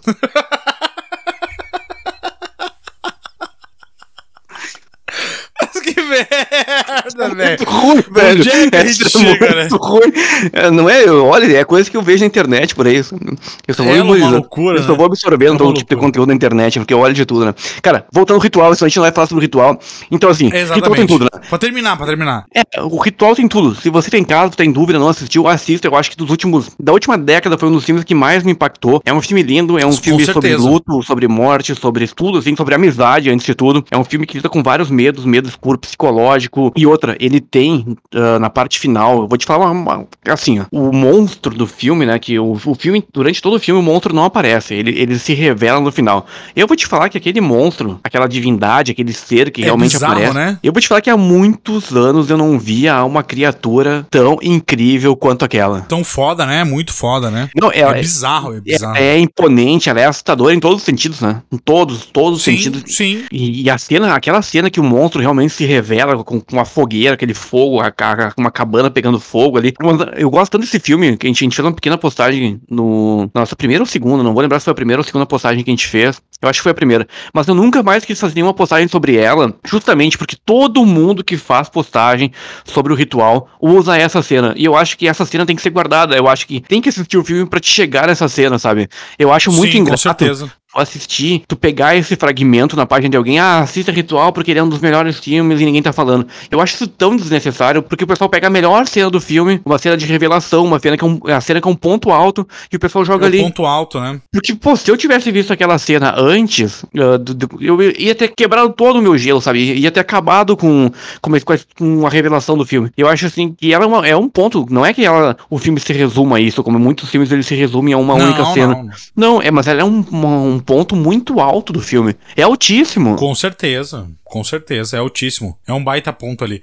E assim, eu não vou falar nada, é um dos filmes preferidos ali dos, dos anos 2000 e, E, e 15 pra cá e tal. E é um filme incrível, vale muito a pena ser assistido. Infelizmente, é a porra da Netflix, era um filme da Netflix, tirou do catálogo, então vai tomar no cu Netflix. Por que motivos eu não sei, né? Não, não, não durou, né? Não durou no catálogo. Não durou. Não durou no catálogo, é inacreditável que não durou no catálogo. Mas é, é, é isso, assim, eu nem, nem vou falar, deixei, deixei de, pra ti, já falou tudo o que precisava pra gente finalizar. Head Counting, Head Counting de 2018. 18. Head Counting. É um filme que o Bruno D'Ambros me trouxe, eu não tinha assistido esse filme. Eu quero te perguntar como é que tu conheceu esse filme, porque esse filme não tá em nenhum streaming também. Ah, mas É, aí que é que tu- ele, tava, ele tava na Netflix, né? Aí é, é esse o ponto, né? É esse Também o ponto, tava. acho, o ponto, o, o cerne na- da nossa indignação hoje é as coisas que a Netflix coloca no ar e tira do ar. Coisas legais. Enquanto tem tanta E porcaria tinha- que tá lá até hoje, né? Tá lá até hoje. Esse filme tinha tradução pro Brasil ou era Count Não, mesmo? chegou com Red Count mesmo. É, é tipo. Ali a gente tem o de 2014, tem o It Follows, né? Que é a corrente do mal. O corrente do mal ele chegou com o nomezinho ali depois. Mas ali na época que o Red Count chegou, ele não tinha, ele só colocou. E eu acho que esse filme não durou três meses no catálogo. Vou te falar, ele durou tanto, eu acho, quanto eles vivem. O Eles Vivem, a Netflix colocou em 2021 no catálogo, lembra? Ela colocou e tirou. Sim, ela botou e tirou rapidamente, né? É. Head counting, que seria mais ou menos uma contagem de cabeças, mais ou menos, né? A É. tradução literal, né? Ou número de cabeças, enfim. Apesar desse filme não ter muita coisa em relação a cabeças, né? Porque tu pensa, porra, são cabeças cortadas, né? Tu vai pensar assim, são pe- pessoas que têm a cabeças decepadas, né? Aquela decepação de cabeça. E não é isso, não é isso.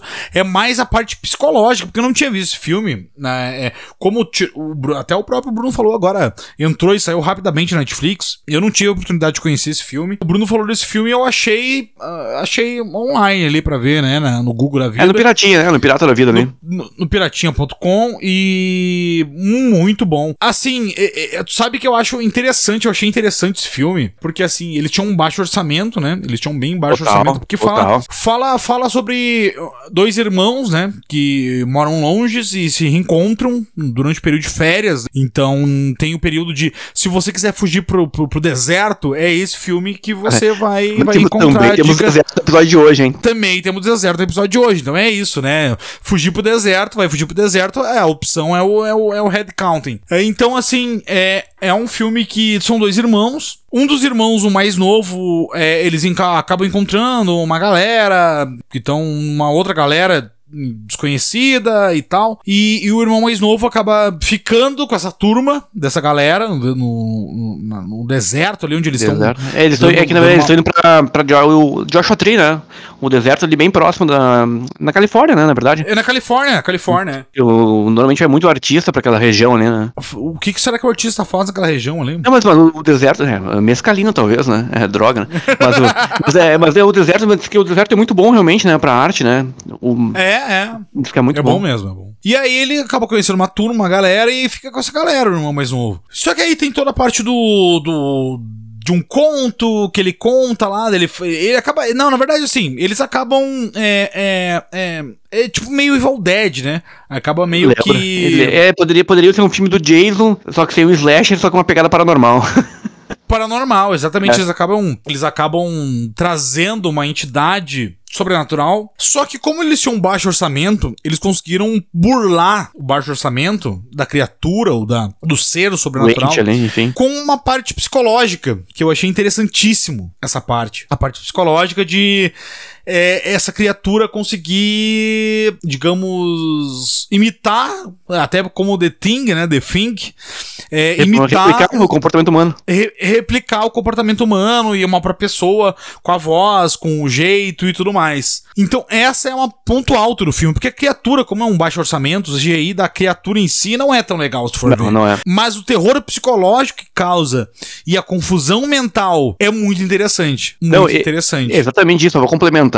O, ele falou, o filme ele não tinha grana. É o primeiro filme da Ellen Canahan, ela fez mais um filme só depois desse, que é o Caça às Bruxas ali de 2020, que ele é melhor em partes, mas tem uma história totalmente distópica, diferente. Então esse filme tem um probleminha de, de grana, que é o, o, o pior problema do filme é a grana, e ele tem um, um pequeno trabalho de roteiro, né? Ele, o roteiro, ele, ele, ele fica lento em determinados momentos, ele fica de arrasto. Mas aí é engraçado a gente ver isso, né? Porque é um filme que ele foi muito massacrado, assim, muita gente que fala mal. Muita gente fala mal do, do Radical, não gosta porque ele é lento, ele, ele, ele é muito gradativo, muito devagar. 2018. Agora, 2022, a gente teve o China Marink, que nem filme não é. Chinca na marinha, nem filme não é aquela bosta. Nem filme não. é aquilo ali. Aquilo ali não é filme, na boa. Aquilo ali é outra coisa.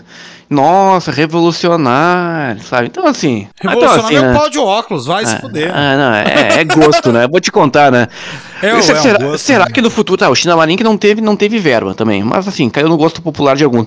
Mas será que no futuro a gente vai ter só, por exemplo, porque hoje o que a gente vê? Filme mediano faz sucesso porque, tipo, porque compra, as compra os críticos. Será que no futuro a gente só vai ter filme mediano? Porque a régua tá baixa pra algumas coisas, né? Sei lá. Tá. Não, é, é, é- é porque a gente tá. Como a gente não é comprado ainda, como nós não somos comprados. Ainda, ainda. Nós podemos falar. ainda.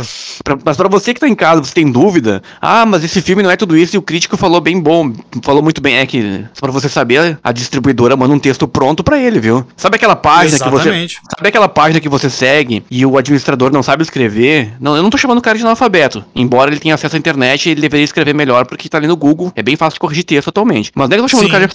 O cara, normalmente, ele faz uma postagem de duas linhas, o indivíduo ou a, ou a cidadã, e ele não consegue, não tem, sabe, ele troca o mais por mais, o mais por mais, enfim. E aí um belo dia ele faz uma postagem sobre o Megan. E o Megan tá muito bem redigido. É- ah, mas ele, Exatamente. é é porque ele recebeu pronto junto com o cachê dele, entendeu? E deixa eu te falar, D'Ambros, é, eu não sei se tinha mais pra falar sobre isso, mas eu quero te interromper porque eu tô com um novo projeto. Eu tô com um novo. É, né, a minha especialidade é É a interromper. primeira, a primeira vez, é a primeira vez de hoje que realmente tu interrompe, então acho que é bom. É, tá, tá eu tô com um novo projeto, porque sabe que os, os filmes de super-heróis estão em baixa, né? Os filmes de super-heróis estão bem em baixa. E eu tô com um novo projeto pra fugir do terror, né? Porque a gente tem o, o Jeremias Lobisomem Anão, o Ataque dos Galos Assassinos, a gente tem vários projetos aqui que a gente já falou. E eu tô com um novo projeto agora. É um novo projeto que é pra voltar com os filmes de super-heróis, pra voltar em alta. Isso. E, e são tu- os, tu os- fazer o, eu vou te interromper agora, o super-herói raiz, tipo Batman Begins, Homem de Ferro 1, Mais Batman... ou menos. É, entendi. Mais ou menos, assim. a- o meu projeto que eu tô trabalhando hoje são super-heróis com poder, poderes inúteis. E aí eu tenho um, um- um super-herói que ele é analfabeto. É o super-herói analfabeto. Sabe como é que é o nome dele? Hum. Ai, que medo. É o B de Vingança. O B de vingança. É o, o superpoder dele é ser alfabeto. Mas tem um não, mas esse é só um, só um, né? É só um deles. Eu tenho um que é um, que esse é muito foda, ele é muito foda. Ele tem o poder de ser teletransportar. É, eu tô tentando achar, desenvolver o nome dele ainda, assim, mas, mas o poder dele é de ser teletransportar pra qualquer lugar que ele já foi na vida. Se, por exemplo, pô, a gente já foi pro Uruguai, eu consigo me teletransportar pro Uruguai, digamos assim, enfim. Eu posso ir pra Porto Alegre, me teletransportar e tal. Então ele, ele tem o poder de teletransportar pra qualquer lugar. Então esse é o superpoder dele, legal, né? Só que de onde é que ele é? Da Coreia do Norte. É, aí só pode ir pra Coreia do Norte, aí ele não conhece nada fora da Coreia do Norte, né? Não tem, não tem como ele, ele ir pra outro lugar, né? Que não tem, o, máximo que ele vai- o máximo que ele pode fazer é pegar aquele trem ir pra China, no máximo, né? Que a única saída da Coreia do Norte é via China, né? Então são, são super-heróis com poderes inúteis, né? São- Né? eu tô- É, é, aí. Eu tô, tô desenvolvendo esse projeto aí. Vai sair aí também, quem tem medo, Pro- Productions. Quem já tem, né? O Quem tem medo Productions também vai sair, outro CNPJ. E aí esse vai entrar aí dos super-heróis com poderes inúteis. Mas enfim, é Headcounting, D'Ambros. O que tu mais quer falar sobre Headcounting? Não, é só isso, né? Foi, é um filme legal, que a gente falou, ele, ele tem toda, poderia ser mais, ele teve, teve esse, esse probleminha de orçamento, o, o roteirinho um pouquinho mal, traba- mal trabalhado, é interessante, é, pra quem curte uma, uma pegada um pouco diferente, hein? como a gente tá, hoje a gente falou de filmes, Diferente, conhe- é. a gente falou de filmes conhecidos, uns filminhos nem tanto conhecidos, porque isso é legal também, não a gente chegar aqui e, ah, vamos falar, sabe, ah, ma- massacre de serra elétrica, porra, né, a gente já falou sobre isso várias vezes, aí todo episódio eu falo a mesma Não. coisa, não, não dá. Não dá. O é. count é legal, não, ele não tá sendo dos mais fáceis de achar, vou te falar bem real. Tem que ser piratinha, tem que ser Não, mas piratinha. eu achei fácil. Achei É, fácil. tá, achei é fácil, online, é piratinha, verdade. É, é, fácil. ele não tá em outro streaming.